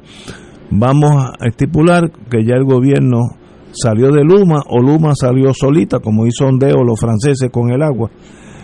¿Qué opción, qué opciones tenemos nosotros para asegurarnos de un sistema confiable de electricidad? ¿Será volver a que el, Estado sea el dueño de esa capacidad generatriz y, de distribución o buscar ot- otras alternativas que existen. ¿Cómo tú lo miras, compañero? Bueno, déjame decir lo siguiente. Yo, a mí me gusta decir que es un activo del pueblo de Puerto Rico, porque cuando uno menciona que revierta al Estado, rápido se levantan muchas banderas de peligro con respecto a lo que ha sido la administración pública de Puerto Rico y el daño que ha causado la política partidista, particularmente en este contexto de la Autoridad de Energía Eléctrica. Así que yo creo que ese debe ser un activo en manos del pueblo de Puerto Rico. El acceso a energía eléctrica es reconocido como un derecho humano porque va a los elementos que yo mencioné al inicio del programa, desarrollo económico, lo que es acceso alimentario porque puedes, puedes guardar alimentos eh, que son perecederos, pero los puedes guardar con, con- mayor seguridad para su consumo. Eh, tienes el tema de la salud también. Así que no puede estar sujeto a los vaivenes del mercado ni a una empresa cuyo fin, por definición, eh, es el lucro porque entre el lucro y el bienestar común de la ciudadanía siempre el lucro va a prevalecer. Y por lo tanto, yo creo que eso debe revertir al pueblo de Puerto Rico. Ahora bien, el andamiaje mediante el cual se administre la Autoridad de Energía Eléctrica o algún otro nombre que se le quiera poner, el nombre no hace la cosa, pero básicamente lo que es la fuente de generación y transmisión de energía eléctrica en Puerto Rico no puede estar en manos del gobierno, no puede estar en manos ni secuestrada por la política partidista, como dije hace un rato, los que compongan su junta de gobierno, así como quienes permanezcan como, o, o- perdón, sean reclutados como empleados, no pueden ser eh, por criterios políticos partidistas el color de la camisa que te pones el día de las elecciones, mucho menos por no hablar de que tú tienes energéticos progresistas, energéticos con la pava, eh, o sea, es que ese no es ni puede ser el modo de operar una corporación pública de esta naturaleza. No debe, no debe operar en ningún lugar del gobierno de Puerto Rico. Sabemos que hay agencias que es así, servidores públicos progresistas, servidores públicos populares, y en las agencias pasan el cepillo y depende de que tú seas miembro para que tú puedas entonces tener oportunidad de ascenso. Eh, Eso desmoviliza la función pública porque se trata ya de que tiene la mitad de unos empleados buscando cómo le cortan la, la cabeza a la otra mitad y viceversa cuando los otros se trepan al poder y en ocasiones creando dualidad de funciones y, y uno escucha eh, el ejemplo un, un- poco caricaturesco pero cierto porque es cierto de que depende si gana un partido pues por cuatro años aquel supervisor está sentado en un escritorio leyendo periódicos mientras el supervisor de ese partido entonces está supervisando y metiendo a su gente en los sitios que tiene que meterla. Entonces, cuando pierde ese partido, el que estaba leyendo periódico en el escritorio comienza a supervisar y nombra a su gente, aquel otro se va a leer el periódico. O sea, esa no es la manera que puede operar el gobierno de Puerto Rico ni los servicios a la ciudadanía. Eso en su carácter más inmediato. O sea, aquí tiene que haber una transición en donde una vez se rescinde el contrato, una transición para que e- esa autoridad esté gobernada hasta que se componga una junta permanente, pero que esté gobernada por los distintos elementos Paco dio un ejemplo histórico, eh, debe estar en esos lineamientos en donde los distintos eh, ¿verdad? Eh, intereses que reciben servicios de la autoridad estén representados en igualdad de condiciones en esa junta, algunos del gobierno, algunos de la empresa privada, algunos del sector de los pequeños y medianos comerciantes, algunos del sector residencial, algunos de... Pero tiene que haber un balance. Ahora mismo lo que hay es un representante de los consumidores en la Junta de Gobierno. Y es la única voz que uno de cuando en cuando puede escuchar levantando, eh, ¿verdad?, las banderas de peligro con respecto a decisiones que se pueden estar tomando. Lo otro es, eh, hay otros elementos que se quedan fuera de la mesa porque todo se enfoca en Luma, pero aquí no ha habido todavía una política real de transición necesaria y urgente a lo que debe ser la energía renovable como fuente eh, de generación energética, de lo que son las microredes eh, de, precisamente ese tipo de tecnología, eh, el que hay dinero que se ha asignado para cosas que debieron haberse, haber sido utilizadas precisamente para fortalecer el renglón de desarrollo de energías renovables. Eh, pero aquí propuestas ha habido y existen. He escuchado en estos días desde el ingeniero Jorge Bracero hasta eh, Tomás eh, Torres Placa, personas que han estudiado este tema a fondo y ven que hay otra vía que no es ni Luma ni es la autoridad como la conocíamos. Y yo creo que en ese aspecto, para mí lo más fundamental es que no sea un brazo más del gobierno de Puerto Rico y que esté inmune a la política partidista al máximo de las posibilidades de, una nueva estructura que administre eh, ese bien público del pueblo de Puerto Rico. Ciertamente lo que hay que hacer va a dar mucho trabajo, se requiere un proceso, pero piensen en lo siguiente. Lo que hay que hacer ahora hubiera sido más fácil hacerlo hace 30 años. Porque en los últimos 30 años lo que ha habido aquí es deterioro. Por un lado, más politización. Y por otro lado, esa politización ha servido para que las empresas privadas conviertan al sector público en campo de cacería de gentas. ¿Qué pasó con, el, con la salud? Se convirtió en un negocio de las aseguradoras. ¿Qué ha pasado con la educación? Se ha convertido en un negocio de los proveedores del Departamento de Educación. ¿Qué ha pasado con la energía eléctrica? Se convirtió también en negocio de contratantas, contratistas privados y ahora directamente Luma, es decir, ha habido deterioro. Pero lo que hay que hacer hoy sería más difícil aún si esperamos 15 años más. Así que hay que empezar ahora, rescindiendo el contrato de Luma, pero disponiendo unos procesos de transición. La autoridad eléctrica eh, del pasado no puede ser, ni la que hay tampoco, porque la que hay ha sido debilitada al extremo. Hay que rescatar los empleados que salieron de energía eléctrica, muchos de los cuales de ellos eh, eh, no se han jubilado, están todavía en distintas dependencias en el sector público, algunos recortando gramas en lugar de estar bregando con cables eléctricos. Así que hay que hacer toda esa, hay que reorganizar todo lo que se destruyó. Hay que reconstruir lo que se destruyó. algunas cosas se destruyeron hace escasamente meses, en los últimos años, durante esta administración y la administración anterior. Así que esto va a requerir un proceso. Tenemos grandes dificultades. Por un lado están los fondos federales que están asignados para la reconstrucción del sistema luego de eh, huracán María. ¿En, qué, bajo qué normas están cobijados esos fondos federales? Pues eso hay que examinarlo bien. Segundo, la autoridad eléctrica está en el título 3 de promesa. Está en quiebra.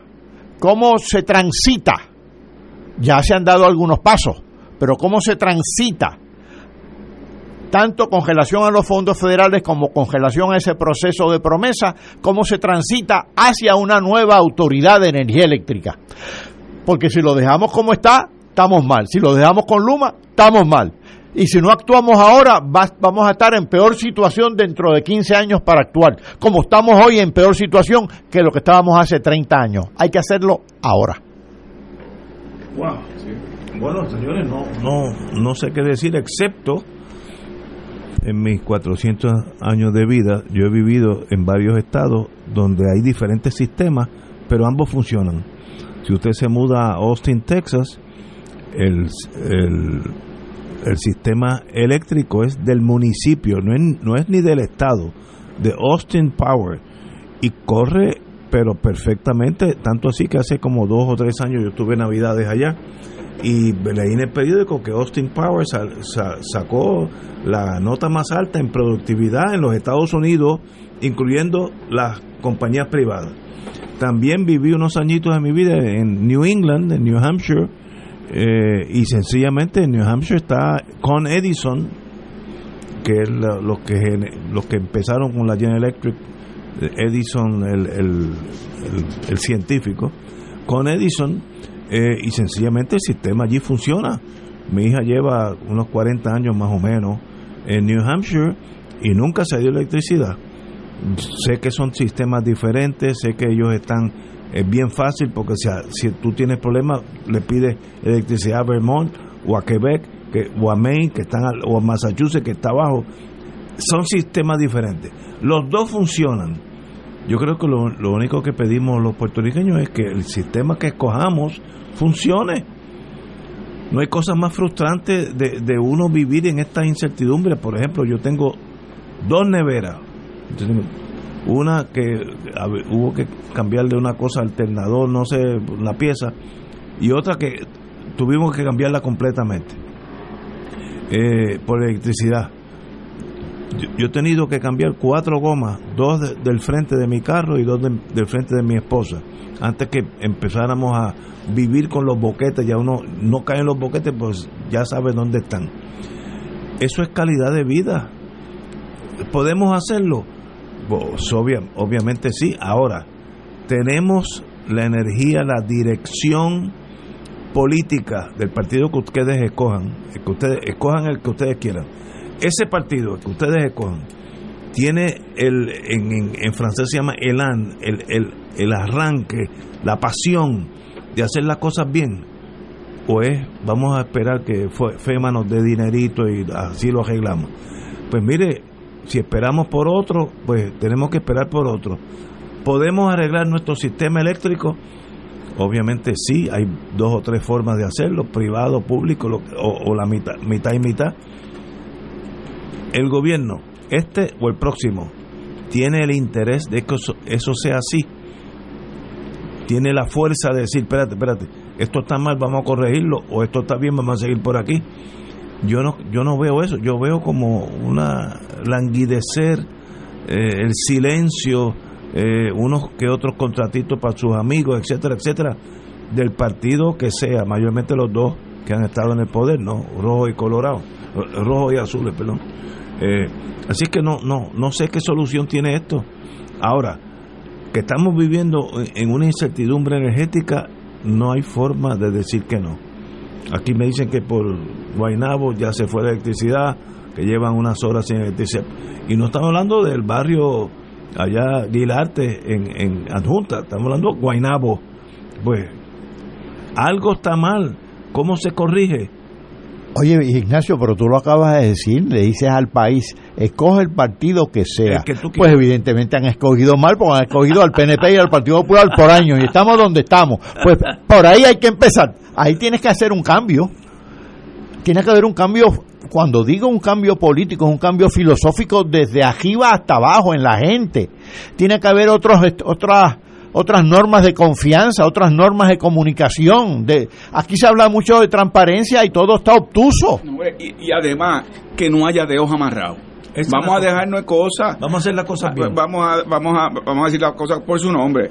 Aquí quienes aportan a las campañas políticas lo hacen porque su ideal es el dinero y su bandera es el billete y le aportan a rojos y azules porque los ven como a quienes le pueden luego pasar factura y muchas de esas empresas tienen a miembros de su junta que son populares y PNP y dependiendo del gobierno que se trepa, entonces el que es el director de la junta ese cuatrienio, dependiendo del gobierno, es el popular o el PNP. Y ese ha sido el modo de operar aquí. Paco trae un tema, pero podemos mencionar mucho. Paco trae el tema de la salud y la tiraría de los planes médicos. Tú tienes el tema ambiental tal. Aquí lo que está pasando en, la cueva de la golondrina allá en Aguadilla, en donde básicamente están construyendo un área protegida, le han dado una orden de cese y de cita y demolición por parte del Departamento de Recursos Naturales y han seguido construyendo y han seguido moviendo terreno y aquí no aparece un policía, salvo cuando fueron los manifestantes en el fin de semana que los arrestaron. Entonces tú ves la policía, entonces en función de la defensa de intereses privados, que es lo que están haciendo, y el gobierno no dando a respetar sus determinaciones. Está en el caso de energía eléctrica y lo que ha pasado con Luma. Aquí todos, cuando buscas lo que llaman, eh, eh, eh, en inglés el follow the money, cuando buscas, terminas en que fueron inversionistas políticos, pero tómate el caso de Wanda Vázquez, que la acusación es, perdón, la acusación es porque descabezó una agencia reguladora de la banca a petición de alguien interesado a que no le hicieran unas auditorías por incumplimiento. casi increíble. Suena tercer mundo tirando para cuarto. Y pasó, está en la acusación. ¿Cómo? ¿Cómo? Ah, bueno, pero con ese. Ahora, ¿cómo se llama la cueva esta? La colondrina. La colondrina. Eh, aquí, pues, hay un problema. No sé si a mí el problema soy yo.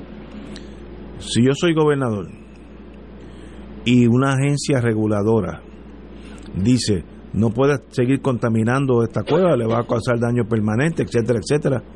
Y esa gente sigue. Yo amanezco allí con la policía, yo, yo gobernador, dice, miren señores, salgan de aquí o van presos o los arrestamos ahora mismo. Oye, Ignacio. Usted, tiene que dirigir el país, no es dar discurso y bailar la macarena, es dirigir el país. La constitución de Puerto Rico, con sus graves limitaciones coloniales, tiene una disposición que dice la protección más eficaz de nuestros recursos naturales. Y a base de esa disposición constitucional surgen otras leyes de protección ambiental y la agencia reguladora, como tú bien señalas, es el Departamento de Recursos Naturales y Ambientales, que ya hace la determinación correspondiente que, eh, de hecho, el PIB y su liderato en Aguadilla y en la zona había presentado querellas y planteamientos públicos y, sin embargo, una vez se emite la determinación, pues aquí tienes el papel para que lo guardes de recuerdo porque el gobierno no ejerce su autoridad en el momento en que... Eso es lo que yo critico. Pues entonces el ambiente es de impunidad y es impunidad en todos los niveles. Luma se siente, y esto parece, pero es que es así porque es una actitud. Luma se siente que en una conferencia de prensa puede hablarle al pueblo de Puerto Rico como quiera, como le dé la gana y responder eh, como si ellos estuvieran por encima. O sea, esto es gente a prueba de bala y no puede ser así. O sea, el, gobierno tiene que darse a respetar y eso significa que tiene que haber consecuencias. Si no las hay, es un nivel de impunidad y no las hay dependiendo quién tú eres y cuánto dinero tienes en el bolsillo, que es la tragedia de lo que ocurre aquí. Si bajo esa premisa tuya, tú estás en el tercer mundo, tú no estás en el primer mundo. Eh, tú tienes, por ejemplo, aquella cosa de el South East, eh, que, que eh, barrieron una, una zona protegida, hicieron casa, ¿cómo se llaman? Ah, no, ese es Vallejo allá en Salinas. Valle Salinas.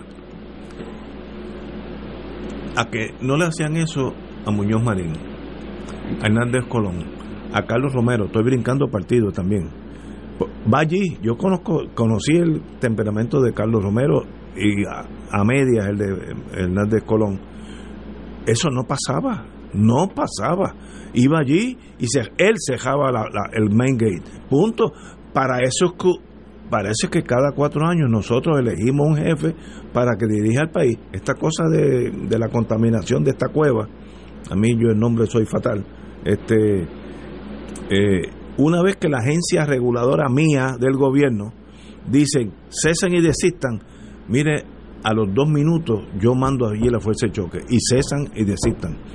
Punto. Los gobernantes de un tiempo esta parte, Ignacio, se han convertido en agentes de negocio. Pero, de negocios de los que están cerca de ellos. Entonces eso es una tragedia mayúscula en el país, porque así vamos a terminar eh, eh, un día de estos tumban el yunque para hacer una, una urbanización, estoy exagerando. Sí, pero vamos a terminar como hemos estado ya hace unos años, en dos Puerto Ricos. Hay un Puerto Rico de ese por ciento minúsculo que vive en esa burbuja del privilegio enorme, del acceso al poder, del acceso al gobierno, de la contratación, de la impunidad. Y tú tienes al gran pueblo que sufre los apagones, no tienen las plantas eléctricas eh, industriales, tienes al pueblo que no tiene servicios de salud porque no tiene los accesos privilegiados a coger un avión y entonces se van a otros lugares del mundo, tienes a un pueblo en donde no hay acceso a una educación, aquí esa burbuja de ese minúsculo por ciento de lo que llaman en otros lugares del mundo el 1%, pero que aquí también están viviendo bajo ese régimen y tenemos dos Puerto Ricos y tú tienes razón, se ha ido profundizando la, la pobreza, la marginación, la desigualdad, mientras hay unos que no la viven y desafortunadamente quienes han gobernado de un tiempo a esta parte han sido quienes principalmente le responden a esa burbuja, no al país. Y eso a la larga estalla. Claro. Tú empujas, Sí, empujas. pregúntale empujas. a Ricardo Rosselló. Exacto.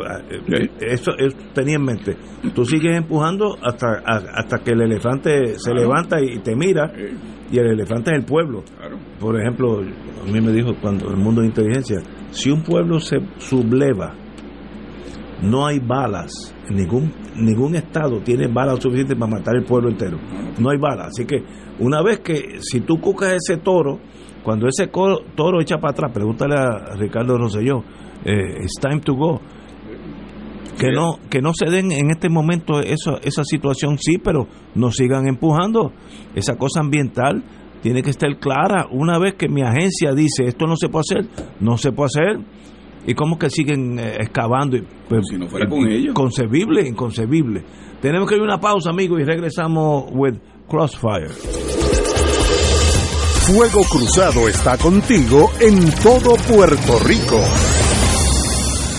La Vicaría de Promoción Vocacional de la Arquidiócesis de San Juan te invita al concierto Vocación y Eucaristía en alta definición, transfigurados por el Señor, el Señor, el Señor, con la cantante católica Kairi Márquez. Márquez. Márquez.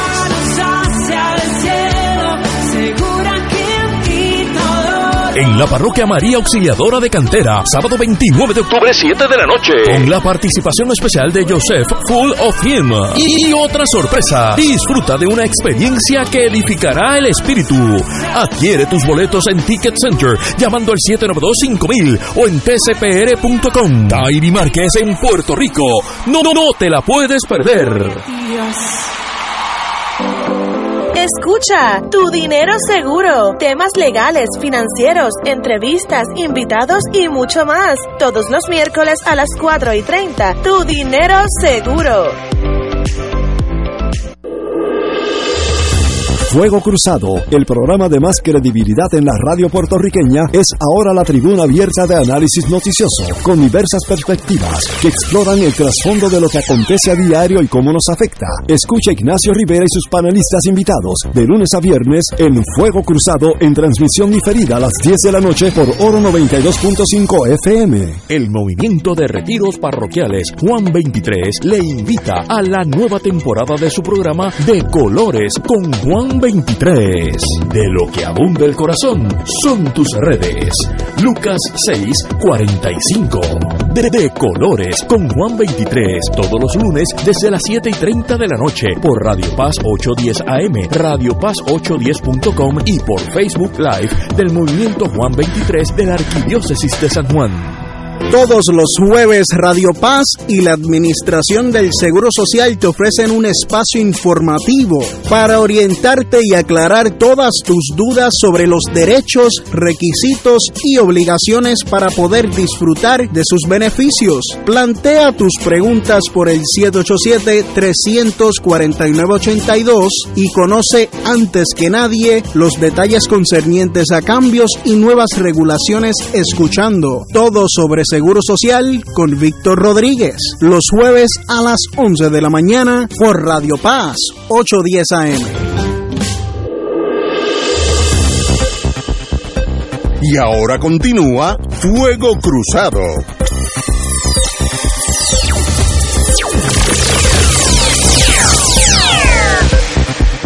Bueno, tenemos que tocar la convención del PNP.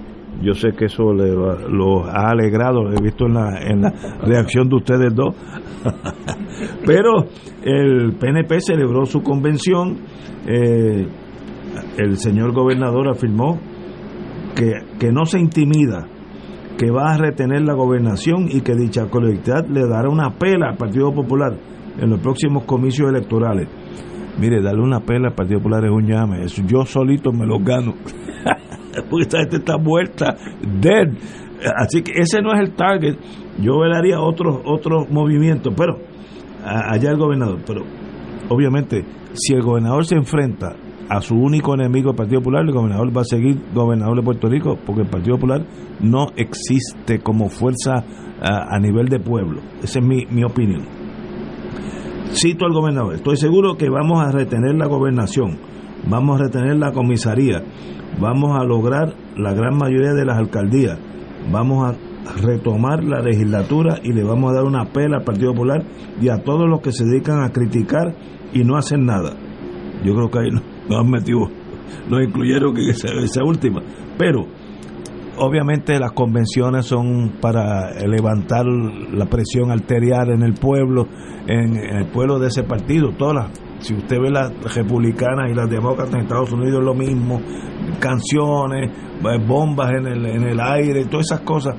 Así que eso es entendible, pero de verdad el gobernador está considerando que va a retener todo esto, es posible si es contra el Partido Popular, es muy posible, yo, yo diría que casi garantizado.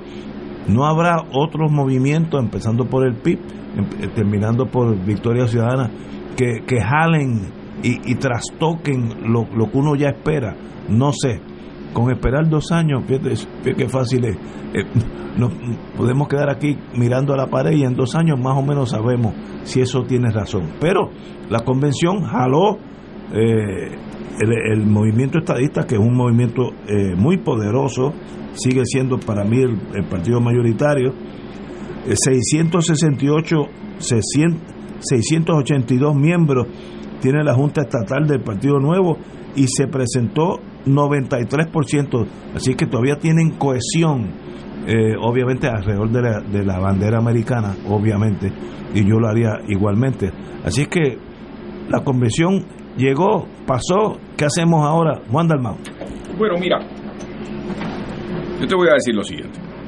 En primer lugar, Pierluisi tenía dos objetivos, bueno, tres objetivos con esta convención. El primer objetivo, como toda convención, y el más importante para ello, recoger dinero. Que no se equivoque nadie. En estas convenciones, lo que se da de conversación de pasillo y quienes compran taquilla y quienes quieren tener los 15 minutos con el gobernador o con algún jefe de agencia son los inversionistas políticos de los que estábamos hablando en el turno anterior. Sí, la burbujita. Eh, esos, no, esos no van a ir a un cierre de campaña, no, porque ahí va gente sudada. Esos no van a estar, eh, esos van al hotel con aire acondicionado para tener sus 15 minutos y para impulsar sus intereses, aun cuando sea en contra del pueblo de Puerto Rico. Segundo propósito, Pierluisi necesita urgentemente eh, el que se le vincule con la estadidad porque su figura y el PNP como partido es un partido que no es rehabilitable. Cuando tú ves la, la estela de corrupción, mala administración, irresponsabilidades, Estuvimos hablando de Luma ahora y la ausencia de una política pública adecuada en este gobierno, en el de Pierluisi. Pero si vamos uno por uno hacia atrás, vamos a encontrar entre la corrupción, malos manejos, mala administración pública y por lo tanto el país se ha dado cuenta de eso, pero no solo el país. Vamos a los números, vamos a los números que a Paco esto le gusta. Mira, en las pasadas elecciones Pierluisi obtuvo 427 mil votos. Eso, eso representó el 33% de los votos. La estadidad obtuvo el sí en esa votación 655 mil votos para un 52%. Es decir, hubo una diferencia de 228.500 electores estadistas que no le dieron el voto al candidato del partido estadista.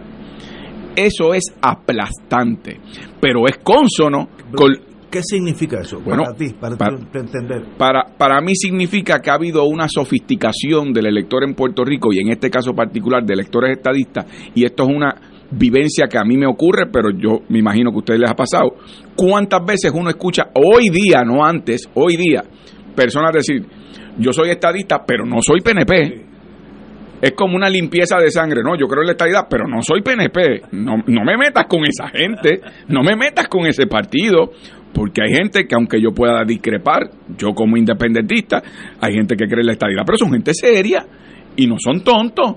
Y han visto como el PNP como estructura política utiliza la estadidad como una carnada electoral para que voten por ello, para entonces una vez estar en el poder, beneficiarse del régimen colonial, el grupito y la camarilla de la burbuja, y se quedan atrás las necesidades de quienes con la esperanza de la estadidad se dan cuenta que es un partido que no empuja para la estadidad.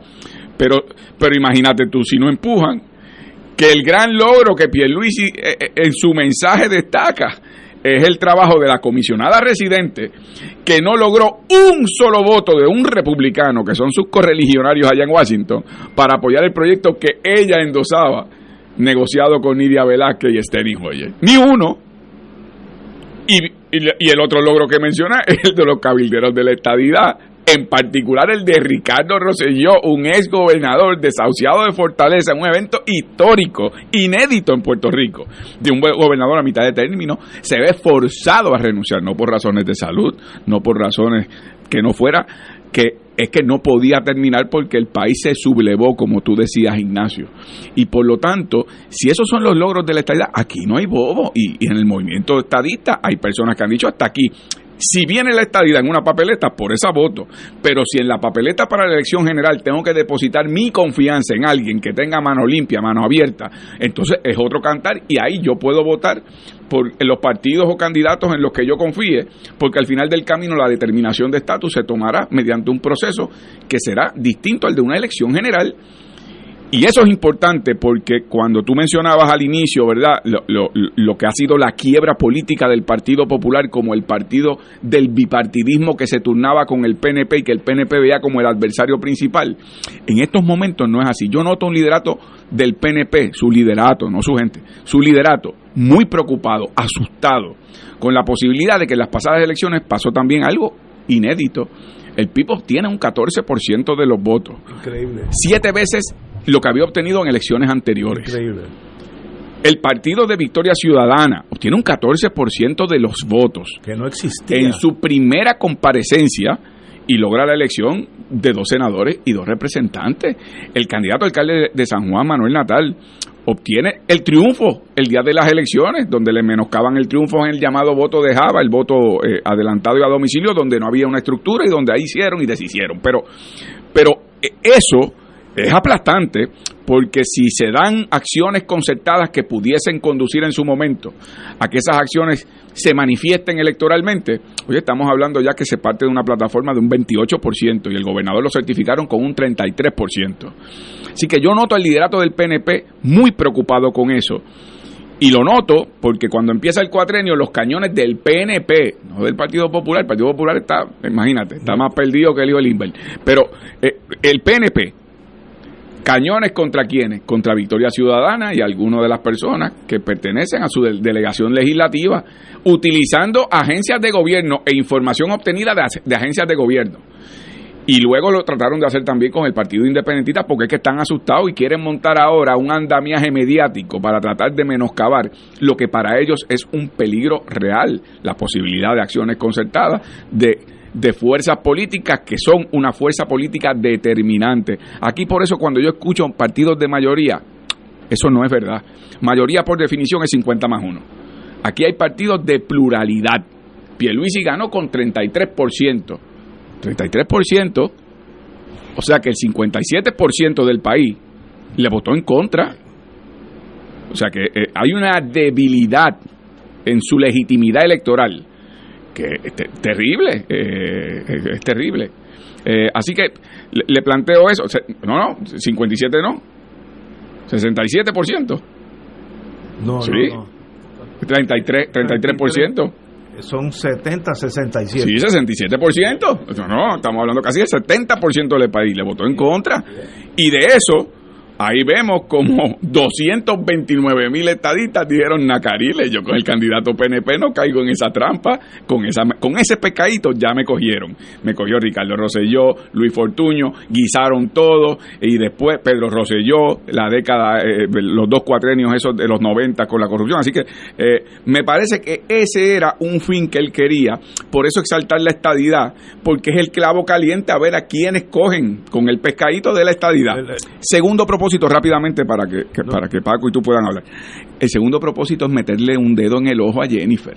Sí, también había política. Claro, no, porque en la medida en que Pierluisi dice vamos para la estadidad, vamos para la estadidad, lo que está diciendo, oye, ¿y dónde ha estado la representante de Puerto Rico en Washington que se supone que iba a impulsar los resultados de ese plebiscito y lo que hizo ahora fue rendir el llamado, el mal llamado, entre comillas, mandato para negociar con Nidia Velázquez y Steny Hoyer porque ninguna ley para incorporar a Puerto Rico tenía posibilidad ni siquiera de, llevar, de llevarse a votación en el comité. Así que es una manera de él recordar, nosotros tenemos que ir para la estadía, la estadía sí, por el fracaso de Jennifer, que no ha sabido hacer su trabajo, porque ya ellos anticipan, en el caso del equipo de Pierluisi, que esa es una primaria, en donde un flanco débil de Jennifer es precisamente que no pudo producir ni un republicano en su propio comité, en el que no llegó ayer, ella dice que allá en Washington la respetan, pues ni un republicano de su partido eh, la apoyó en este esfuerzo y no le estaba pidiendo mucho, vótale a favor en el comité, si total esto lo van a detener en el Senado, pero ni eso le dieron, ni eso le dieron. Así que yo creo que en ese contexto es que tenemos que ver eh, lo que fue ese velorio de fin de semana en Río Grande. Como, como has tocado a Pierluisi y a Jennifer, la comisionada residente, ¿tú crees que se encaminan a una primaria esos dos señores, esos do- dos amigos? Yo no tengo duda que Jennifer está jugando el manual para preparar las bases de una candidatura. Pero no es fácil retar a un incumbente que tiene el poder que tiene poder político, que tiene poder gubernamental, que tiene poder de contratos, que tiene fondos que se asignan, que tiene fondos que, que va a repartir. Y, y eso nunca es un, nunca es una determinación fácil. Retar a un incumbente, eh, eh, estás hablando de un andamiaje completo y a quienes después Jennifer va a irle a pedir su dinerito para contribuciones de campaña son los mismos que tienen contratos que van a decir caramba. O sea, pero sí no tengo duda que ella está probando las aguas y está probando las aguas para ver cuáles son las reacciones y para decirle a los estadistas calma, que puede llegar el momento que Pierluisi caiga por su propio peso, que no puede ser un candidato porque no es viable y por lo tanto ni primarias hay. Él se retira, no olviden, si la María Calderón se retiró antes de la campaña, le abrió la puerta a José Alfredo Hernández Mayoral, que luego renunció, y eso a su vez creó las condiciones para que Aníbal fuera el candidato del Partido Popular. En el caso de Alejandro García Padilla, Alejandro decidió no aspirar nuevamente, todos a base de encuestas, no por el, eh, ¿verdad? por el desprendimiento patriótico ni por el amor de su corazón al país. Eh, es que vieron encuestas que antes de irse al precipicio electoral prefirieron retirarse y dejar que otras personas asumieran esa, eh, esa responsabilidad. Así que podría ser ese un escenario. Y ella está diciendo, yo estoy aquí plantando bandera por si cae por su propio peso, la candidatura posible de Pierluisi, si cae por su propio peso, entonces yo estoy en posición de anotar.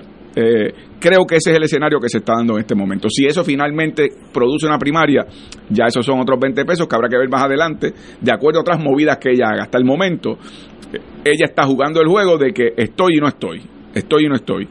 Vamos a ver. Y el análisis de dónde está el Partido Popular en todos estos últimos 5 o 10 años, ¿cómo tú ves el Partido Popular como institución?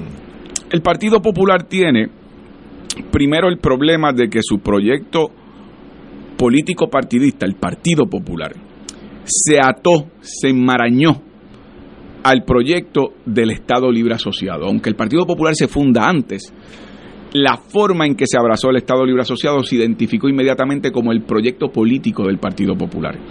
No supieron ajustarse a los tiempos ya cuando venían los avisos de que ese era un modelo de, experimento colonial, como decía Raymond Carr, pero un experimento colonial fracasado. Cuando llega la década del 90, cae el bloque soviético, ya no somos la joya de la corona de la seguridad nacional de los Estados Unidos, se eliminan las 936, luego viene el tema de Vieques, había dado paso el proyecto Johnston a unos estudios en donde la independencia salía con buenos ojos mientras se subrayaban las limitaciones del régimen territorial. Luego en el 2000 los informes de Casablanca diciendo incluso que Estados Unidos tiene autoridad de ceder a Puerto Rico o venderlo a otro país en esas letras y con ese lenguaje, porque somos una propiedad de los Estados Unidos bajo la cláusula territorial y ellos ejercen poderes plenarios a través del Congreso. Así que en esa medida el Partido Popular no se supo ajustar, siguieron ignorando las señales de los tiempos y no tuvieron la forma imaginativa de crear un nuevo proyecto político y por lo tanto en estos momentos no lo tienen eso les ha llevado a una quiebra política. Si a eso le sumas el tema de que no ha habido un liderato efectivo, de visión, que entusiasme, que por lo menos, aunque sea para administrar la colonia, pero caramba, que, que cree esperanza, que cree esperanza de una transformación, que venga con un proyecto político definido, valiente para dar unos pasos, la libre asociación, lo, con el nombre que quiera.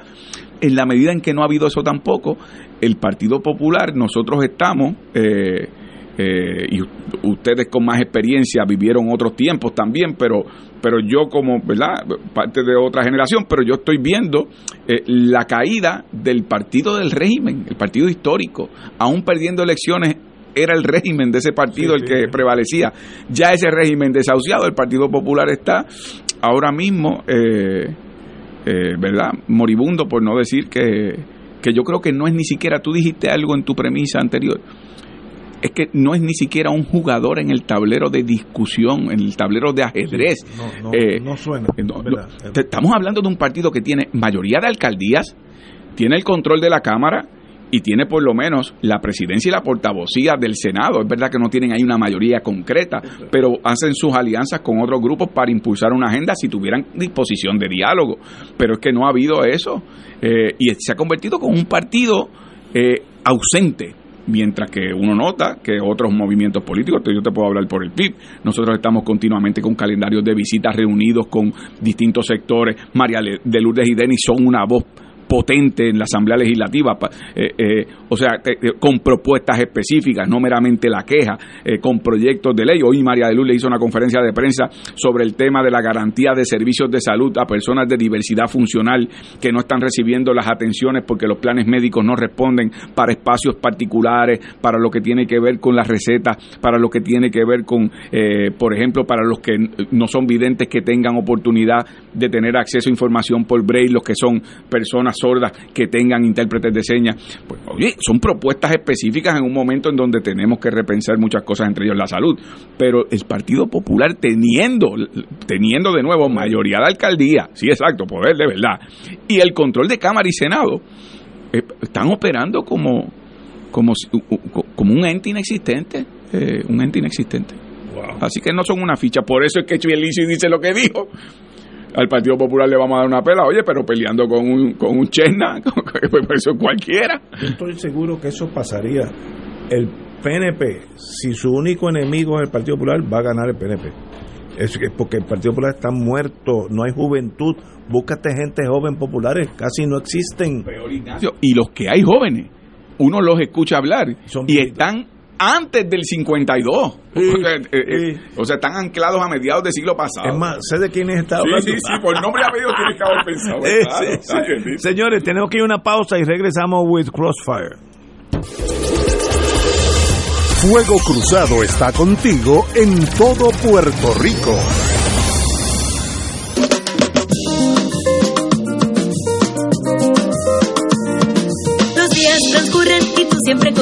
Si llueve, si truena o si sale el sol, tú siempre me das tu buena energía. Eres música, risa, la voz que pone a pensar.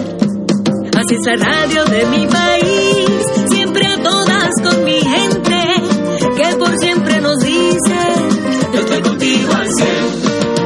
Si quieres celebrar,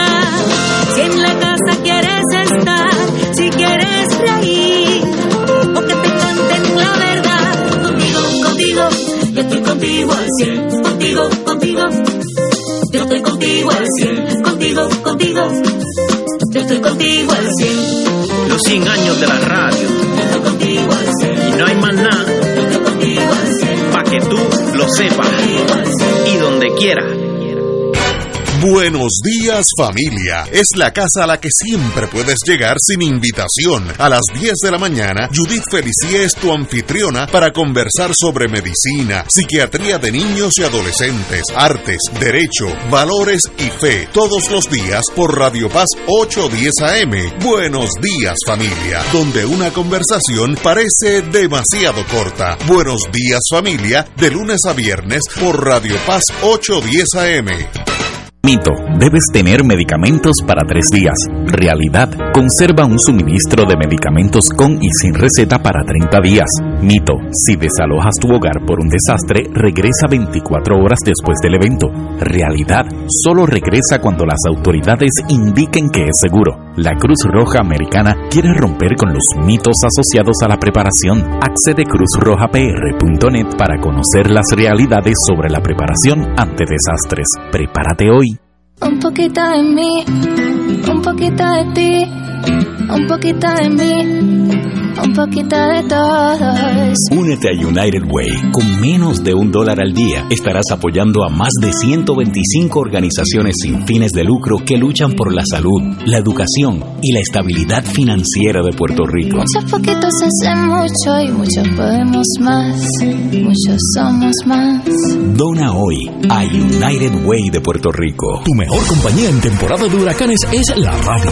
En específico Oro 92.5 FM, la excelencia musical y Radio Paz 810, donde ser mejor es posible. Todo lo que quieres saber minuto a minuto, de manera seria y confiable, está aquí. Llevaremos tus mensajes de emergencia, avisos de cambios de turno en tu trabajo o cualquier información de importancia para facilitar tu vida. Solo llama al 787-751-1018 o 787-751-1380. Y tu familia de Oro 92.5 y Radio Paz 810 te apoya y resuelve.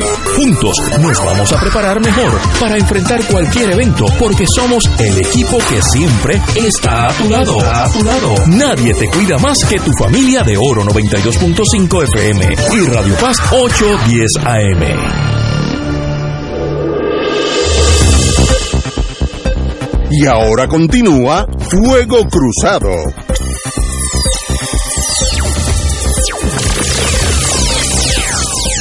Estamos analizando la, la visión de los cinco partidos que existen, mayormente la pugna clásica de an- antigua tal vez, entre el Partido Nuevo y el Partido Popular, y cómo todo eso va cambiando poco a poco y nos lleva a donde estamos hoy, que hay incertidumbre en el ambiente. Esa es la mejor forma de indicarlo. Yo creo que el pueblo está decepcionado con los dos partidos mayoritarios. Uno los, si uno está en la acera de la vida, uno siente que hay decepción. ¿Eso tiene consecuencias políticas? No tengo la menor idea, pero usted ha vivido también unos añitos. Bueno, mu- muy pocos, muy pocos. Pensemos en los electores a que se estaba refiriendo Juan Dalmao hace unos minutos. Ese elector estadista, bona fide, eh, decente, que es un estadista de buena fe. Eh, y hace una retrospección con relación a su partido, al Partido Nuevo Progresista, que desde el 1968 ha estado en- encabezando la administración gubernamental en múltiples ocasiones. ¿Qué va a recordar él? ¿Qué recuerda él? Bueno, recuerda sobre todo quizás la administración de Pedro Rosselló, que se distinguió por varias cosas. Primero, por una profunda corrupción. Más de 40 funcionarios en la cárcel. El secretario de Educación en la cárcel. Por ladrones. Por robar dinero para su partido y para su bolsillo, para ellos. Sí que ese no es un buen recuerdo. ¿Y qué es otro recuerdo de esa administración? La reforma de salud. Háblenle a los médicos ahora de esa reforma de salud. Así que no es buena, no es buena recordación. Y la más reciente. Estas hemos tenido, han tenido ellos tres gobernadores estadistas. Ricardo Rosselló, expulsado, como dijo Juan, Wanda, arrestada por los federales, y ahora Pierluisi, enredado en múltiples asuntos, incluyendo a Luma, incluyendo el desastre de educación, incluyendo el desastre de salud, y que no ha hecho nada. Así que el recuerdo de esa gente no es buena. ¿Y, qué habla, y de qué habla el PNP en su convención?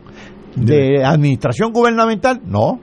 Habla de la estadidad porque la presenta como su estandarte frente a algo que no existe, que es el Estado Libre Asociado.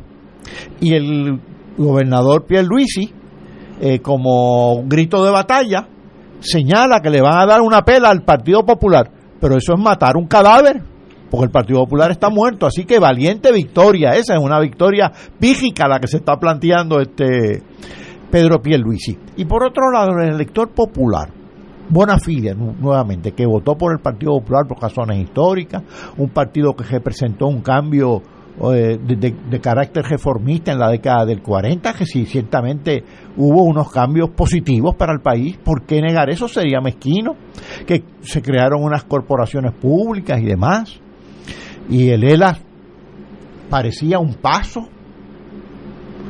y luego, ¿en qué se ha convertido todo eso?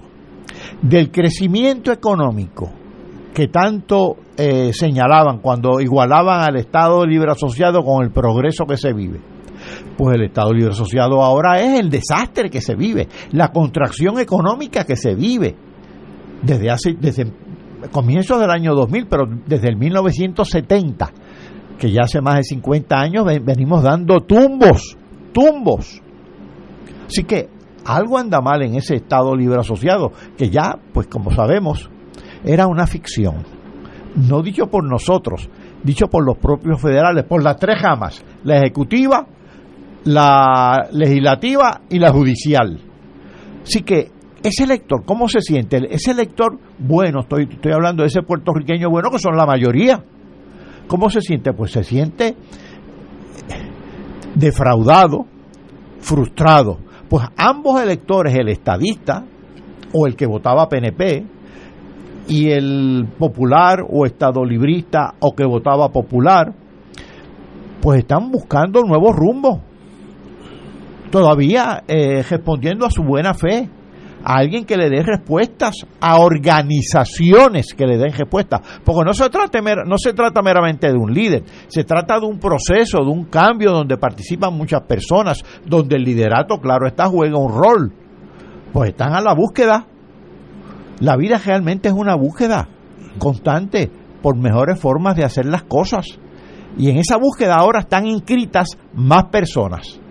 La verdadera inscripción electoral en Puerto Rico es que la gente se inscriba en la búsqueda, en la búsqueda de nuevos rumbos, tanto en el tejeno del estatus de las relaciones políticas de Puerto Rico con Estados Unidos y con el mundo, como en el tejeno de la minucia más eh, pequeñas en que podamos pensar en la jama gubernamental, pero no son cosas pequeñas en las que estamos pensando, es energía eléctrica, es, agua potable, que el grueso se pierde, es salud, que está encajada en un negocio malsano de, de las aseguradoras, es educación, donde no ha sido falta de recursos ni falta de fondos, sino ha sido mala administración y cacería de gentas por parte de empresas privadas. Así que es en todos los terrenos y ese elector ahora está pensando en eso. Y el PNP, ¿qué respuesta le dio? Pues un video con Ricardo José y yo sobre la estadidad. Y este, la invocación de los seis cabilderos estadistas, que son un chiste, pues ciertamente no puede ser así. No puede ser así. Va a seguir la búsqueda. Esa es la nueva inscripción. Inscribirse en la búsqueda. Oye, cabilderos, cabilderos, perdona Ignacio, rápido, cabilderos que cuestan cerca de un millón de dólares. No, Así es. No, me diga eso que me da mal. 90 mil dólares de salario más 30 mil dólares para reembolso de gastos. Hay una persona desconocida para mí por nombre, no me acuerdo el nombre, pero recuerdo que el periódico dijo que fue el que más reembolso recibió. Yo no he escuchado ni la voz. Y que en un momento quiso un reembolso porque dejó el carro estacionado aquí en el aeropuerto y cuando regresó tuvo que pagar los días que estuvo por allá y entonces pidió un reembolso por el estacionamiento aquí en el aeropuerto. Pero, ¿pero qué es esto? Por eso digo, es el uso de la estadidad como carnada electoral para beneficios particulares y apetitos personales. Y creo que en eso, por ejemplo, el pasado cuatrenio y ahora mismo por el PIB, que ha propuesto un proyecto de patria nueva con asuntos de gobierno de naturaleza inmediata, un cambio de filosofía de cómo se manejan los asuntos del país, la limpieza de la casa con respecto a la corrupción y que haya un proceso de descolonización, hombre, donde los estadistas tendrán su espacio para expresarse, los libre asociacionistas, los independentistas, y ese proceso tendrá su curso. Yo aspiro a una asamblea de estatus donde democráticamente los puertorriqueños participan y después son los que tienen la última palabra, pero que el Congreso se vea forzado a responder.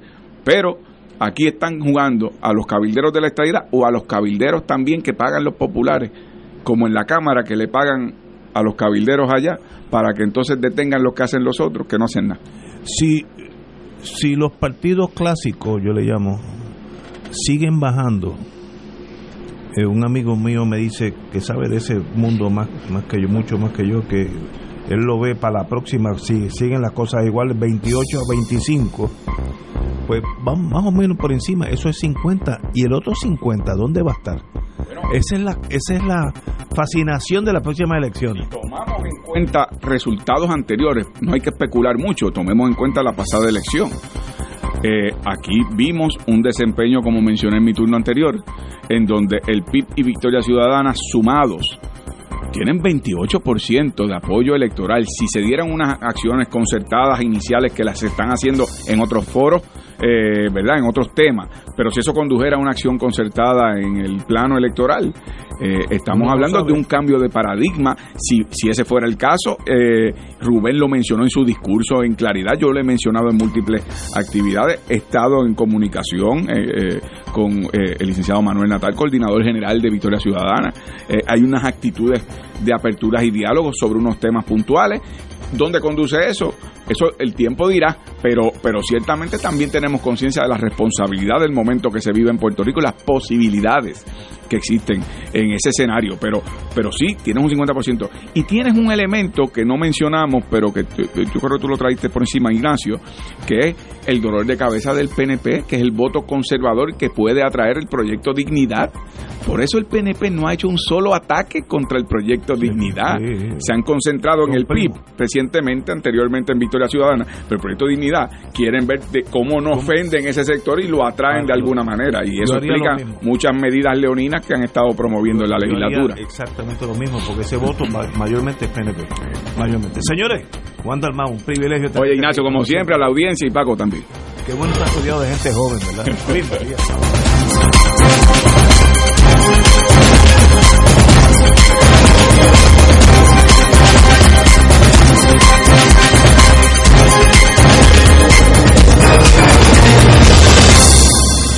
Esta emisora y sus anunciantes no se solidarizan necesariamente con las expresiones vertidas en el programa que acaban de escuchar.